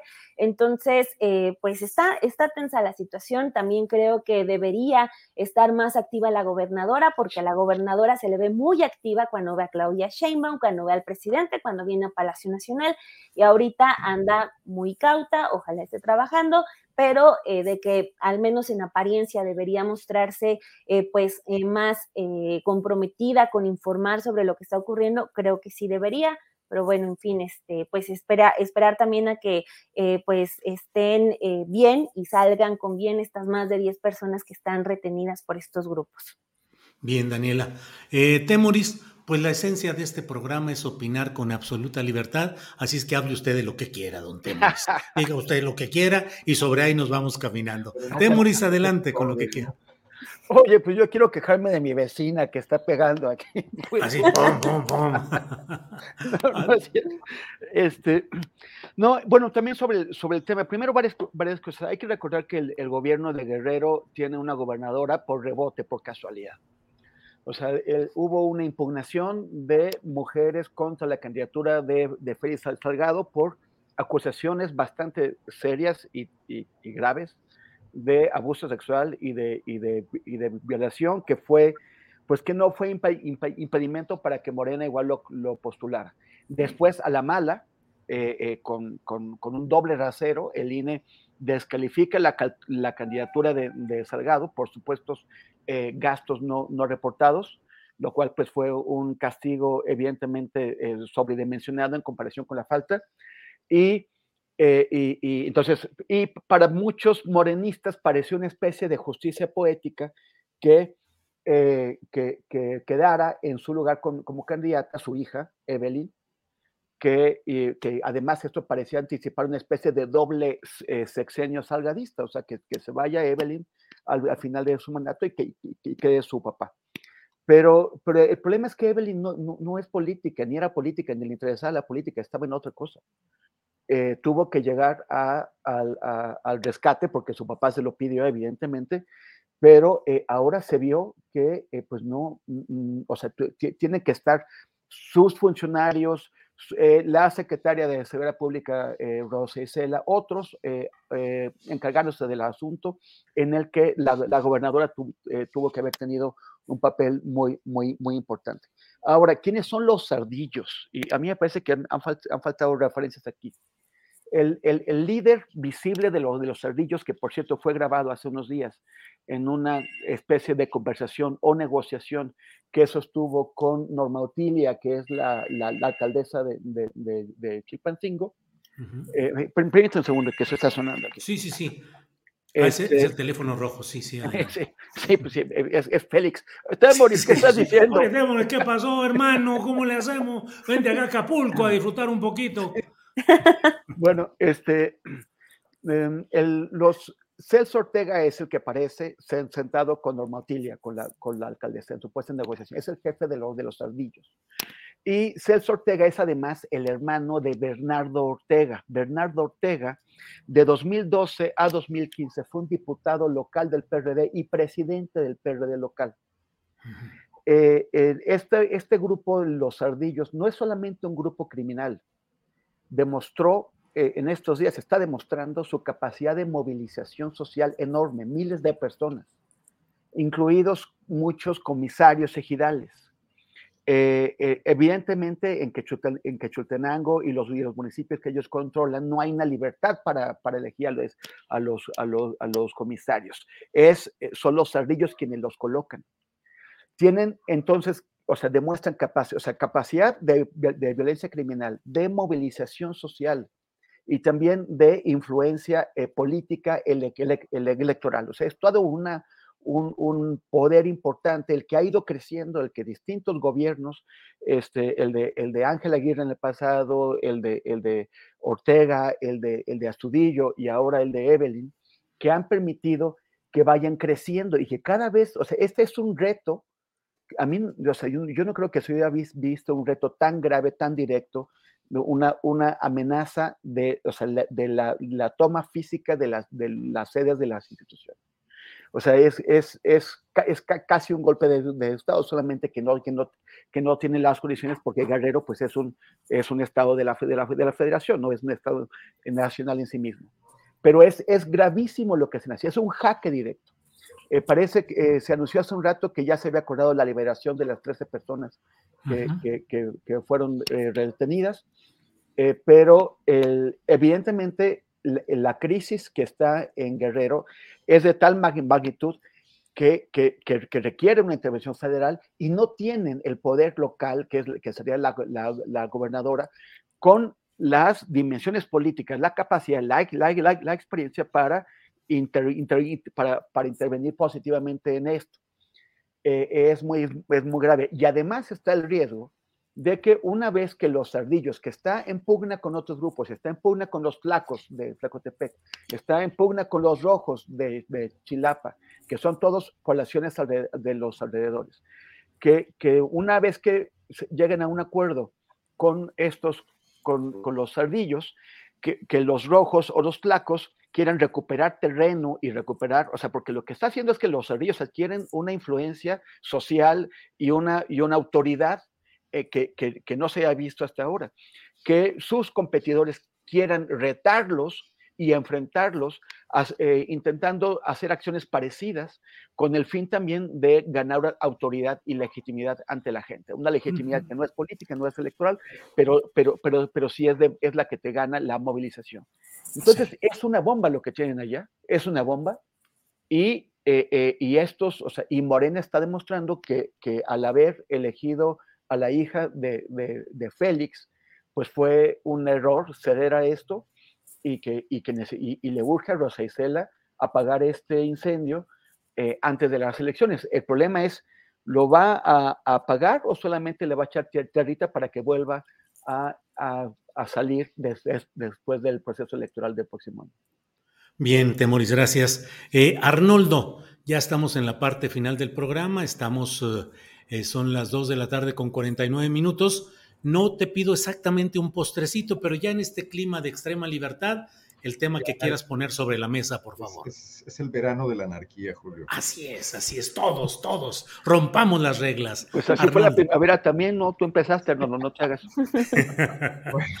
Dale, Arnoldo. No, no, puede uno aquí hacer nada sin ser señalado, flamígero. Oigan, por cierto, miren, Silvia Silvia dice, la mesa que se siente perfecta. ¿Qué les parece? La mesa perfecta. somos los, Montessoris de, de Astillero Informa. Así es.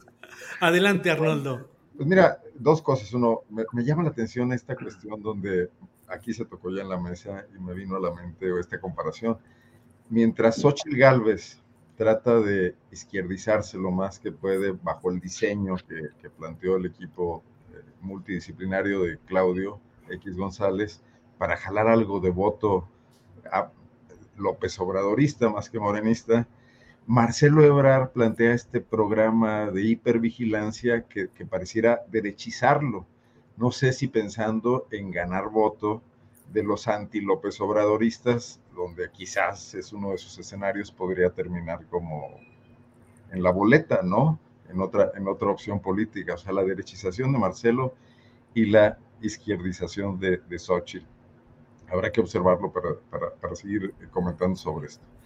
Y nada más, pues, eh, recordar a Porfirio Muñoz Ledo, ¿no? Que, que de guanajuatense tenía muy poco, tenía una credencial de elector.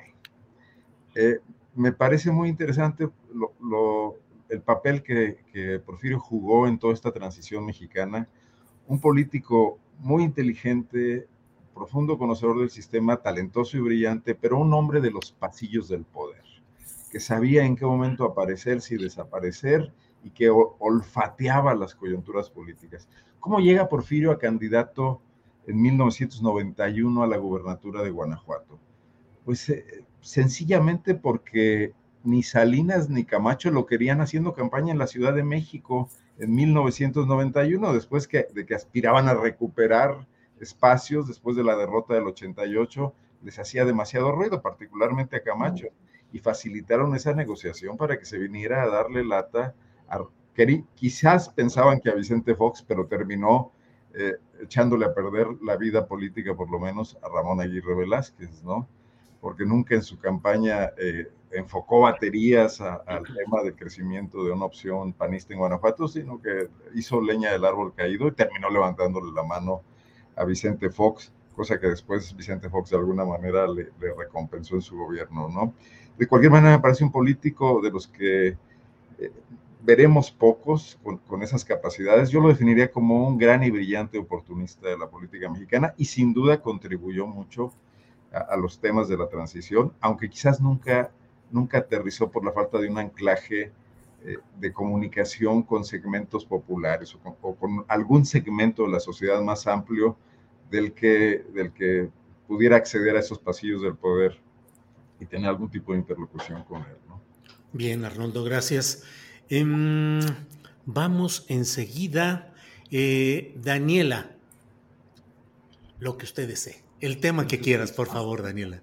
Este, les quiero compartir sobre unas eh, cosas que se han dado eh, después de, la, de que publicamos lo del año sabático de Ciro Murayama, el ex consejero del INE. Este, pues primero confirmamos que sí, efectivamente regresó de su licencia de nueve años eh, para trabajar en el INE, regresó a la UNAM y regresó básicamente a tramitar su año sabático para poder retirarse otro año con goce de sueldo. Este, pues logramos documentar un poco eh, después de la publicación de ese reportaje, porque varios profesores nos empezaron a contactar y a darnos detalles de cómo, pues, eh, con puro privilegio es que le fue aprobado este año sabático. Y eh, lo que quería compartirles es también como toda esta situación que se está dando dentro de la Facultad de Economía, porque hay, están cazando quienes están pasando información, porque aunque Ciro Murayama eh, pues está desacreditando el trabajo, pues hemos venido confirmando cada cosa que hemos publicado. Entonces, eh, pues sí nos salta dentro del equipo que estén buscando a los profesores que están llamando soplones. Entonces, pues decirle al, al consejero Murayama, a quienes están dentro de la Facultad de Economía, que desde que buscamos la información oficialmente eh, se portaron muy herméticos, este, pues decirles que pues ya me, decirle a Murayama que ya mejor se dedique a hacer su trabajo para el que solicitó el año sabático, porque no es de descanso, sino que es de trabajo, en lugar de estar buscando quiénes son los maestros que se están quejando de todos los privilegios de los que goza, porque también eh, lo que logramos documentar es que a los profesores por lo regular eh, se les puede eh, guardar su año sabático por dos años, pero a, a Ciro Murayama se lo guardaron nueve. Entonces, está muy molesto por lo que estamos hablando, y, pero sí eh, quería ponerlo sobre la mesa porque pues no puede haber tampoco represalias para los profesores que sí dan clases, que están trabajando para poder acceder a los privilegios que da la universidad, como lo es el año sabático, pero pues acá el ex consejero anda buscando quién anda de soplo. Pues Daniela, que... y, el trabajo no será algún plan electoral para, para Gurría y Xochitl? Pues, pues, dice que algo de demografía electoral y eso, que y está bien, bueno, ya se aventó nueve años de licencia, ya va por otro más con este, con el año sabático, pero pues que lo goce, ya que tiene sus privilegios, no que ande buscando a los profesores que puedan estar manifestando pues su molestia por tanto privilegio, eso está muy grave. Bien, Daniela. Temoris Greco, para cerrar el tema que desees aportar, por favor. Gracias. Bueno, primero un comentario que complementa lo que había dicho antes sobre los ardillos. O sea, los, eh, la, gente que está en Chilpancingo en esta mesa de, diálogo todavía no queda muy claro qué, se acordó. Pero es muy fuerte. O sea, ellos no, son solamente demandas de que, liberen a los dos a las dos personas de la banda que, estaban pidiendo que los dejaran sueltos, sino que presentaron una serie de demandas muy concretas de los grupos, de, o sea, de la, de la población, demandas sociales. Si en esta mesa de diálogo, eh, eh, este grupo de ciudadanos que, que, son comandados por los cerrillos, pero que tienen también una serie de, de, causas, encuentran una respuesta eh, a ellos, el mensaje que les estará enviando el gobierno a los pobladores, a los, habitantes del Estado, es que los grupos criminales son más eficaces para canalizar las demandas sociales que las organizaciones civiles o los partidos políticos. Si, les empiezan a dar lo que piden a través de, de, que, gracias a que los organizaron los ardillos y los enviaron para adelante, pues entonces otros grupos en otras partes del estado dirán lo que no nos, lo que no podemos conseguir por aquí, lo podemos conseguir aliándonos con grupos criminales que tengan la fuerza para, eh, para, para, para, rendir al Estado, o sea, eh, porque no, solamente fue muy simbólico que marcharan por la autopista del Sol con estos guardias nacionales secuestrados, que, que, que lograron eh, secuestrar, robarse este vehículo blindado, con, el que destruyeron la puerta de, la, entrada del, gobierno. O sea, hay, una, serie de elementos simbólicos aquí que están mandando graves mensajes a la población en el estado de, Guerrero y, de, más allá. Entonces es, o es realmente muy, muy grave lo que, está pasando. O sea, que los grupos criminales se conviertan eh, o, adquieran la legitimidad como aquellos que canalizan y obtienen eh, exitosamente las semanas sociales. Y como había comentado, el sábado murió eh, de un ataque cardíaco mientras estaba nadando en mar abierto. un amigo mío desde la universidad, compañero muy querido, estuvimos en, el movimiento estudiantil en aquellos tiempos y, luego con el paso de los años eh, trabajamos juntos durante nueve años en No, en Ojos de Perro. Hasta su muerte murió eh, pues muy contento, muy feliz porque estaba muy enamorado de, su chica, trabajando en cosas que le, que le, que le, gustaban. Había ido a la playa por primera vez desde hacía 13 años.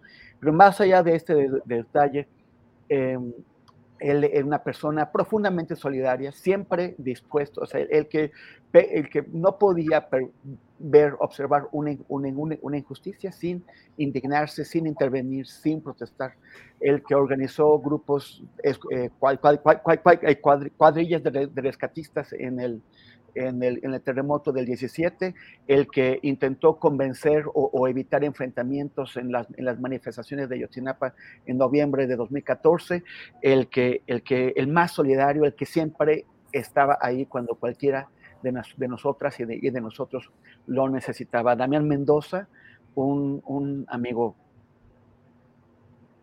Pues amigos, como muchos que luego sucede. Muy entrañable, entrañable, fantástico, y, que además editor de Mirar Morir, El Ejército en la Noche de Iguala, del tráiler de no, de, no, se mata la verdad y de otros eh, documentales de Ojos de Perro. Este, eh, bueno, pues en, su, memoria.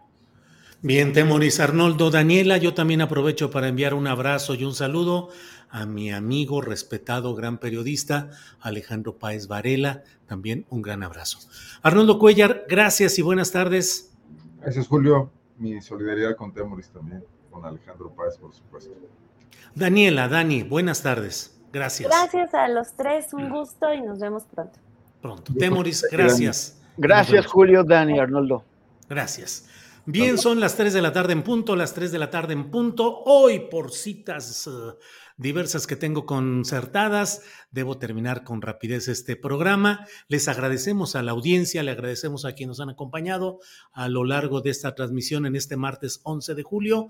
Gracias, tripulación astillero, y nos vemos hoy en la noche a las 9 en una videocharla astillada y mañana de nuevo aquí de 1 a 3 de la tarde en Astillero Informa. Gracias, buenas tardes.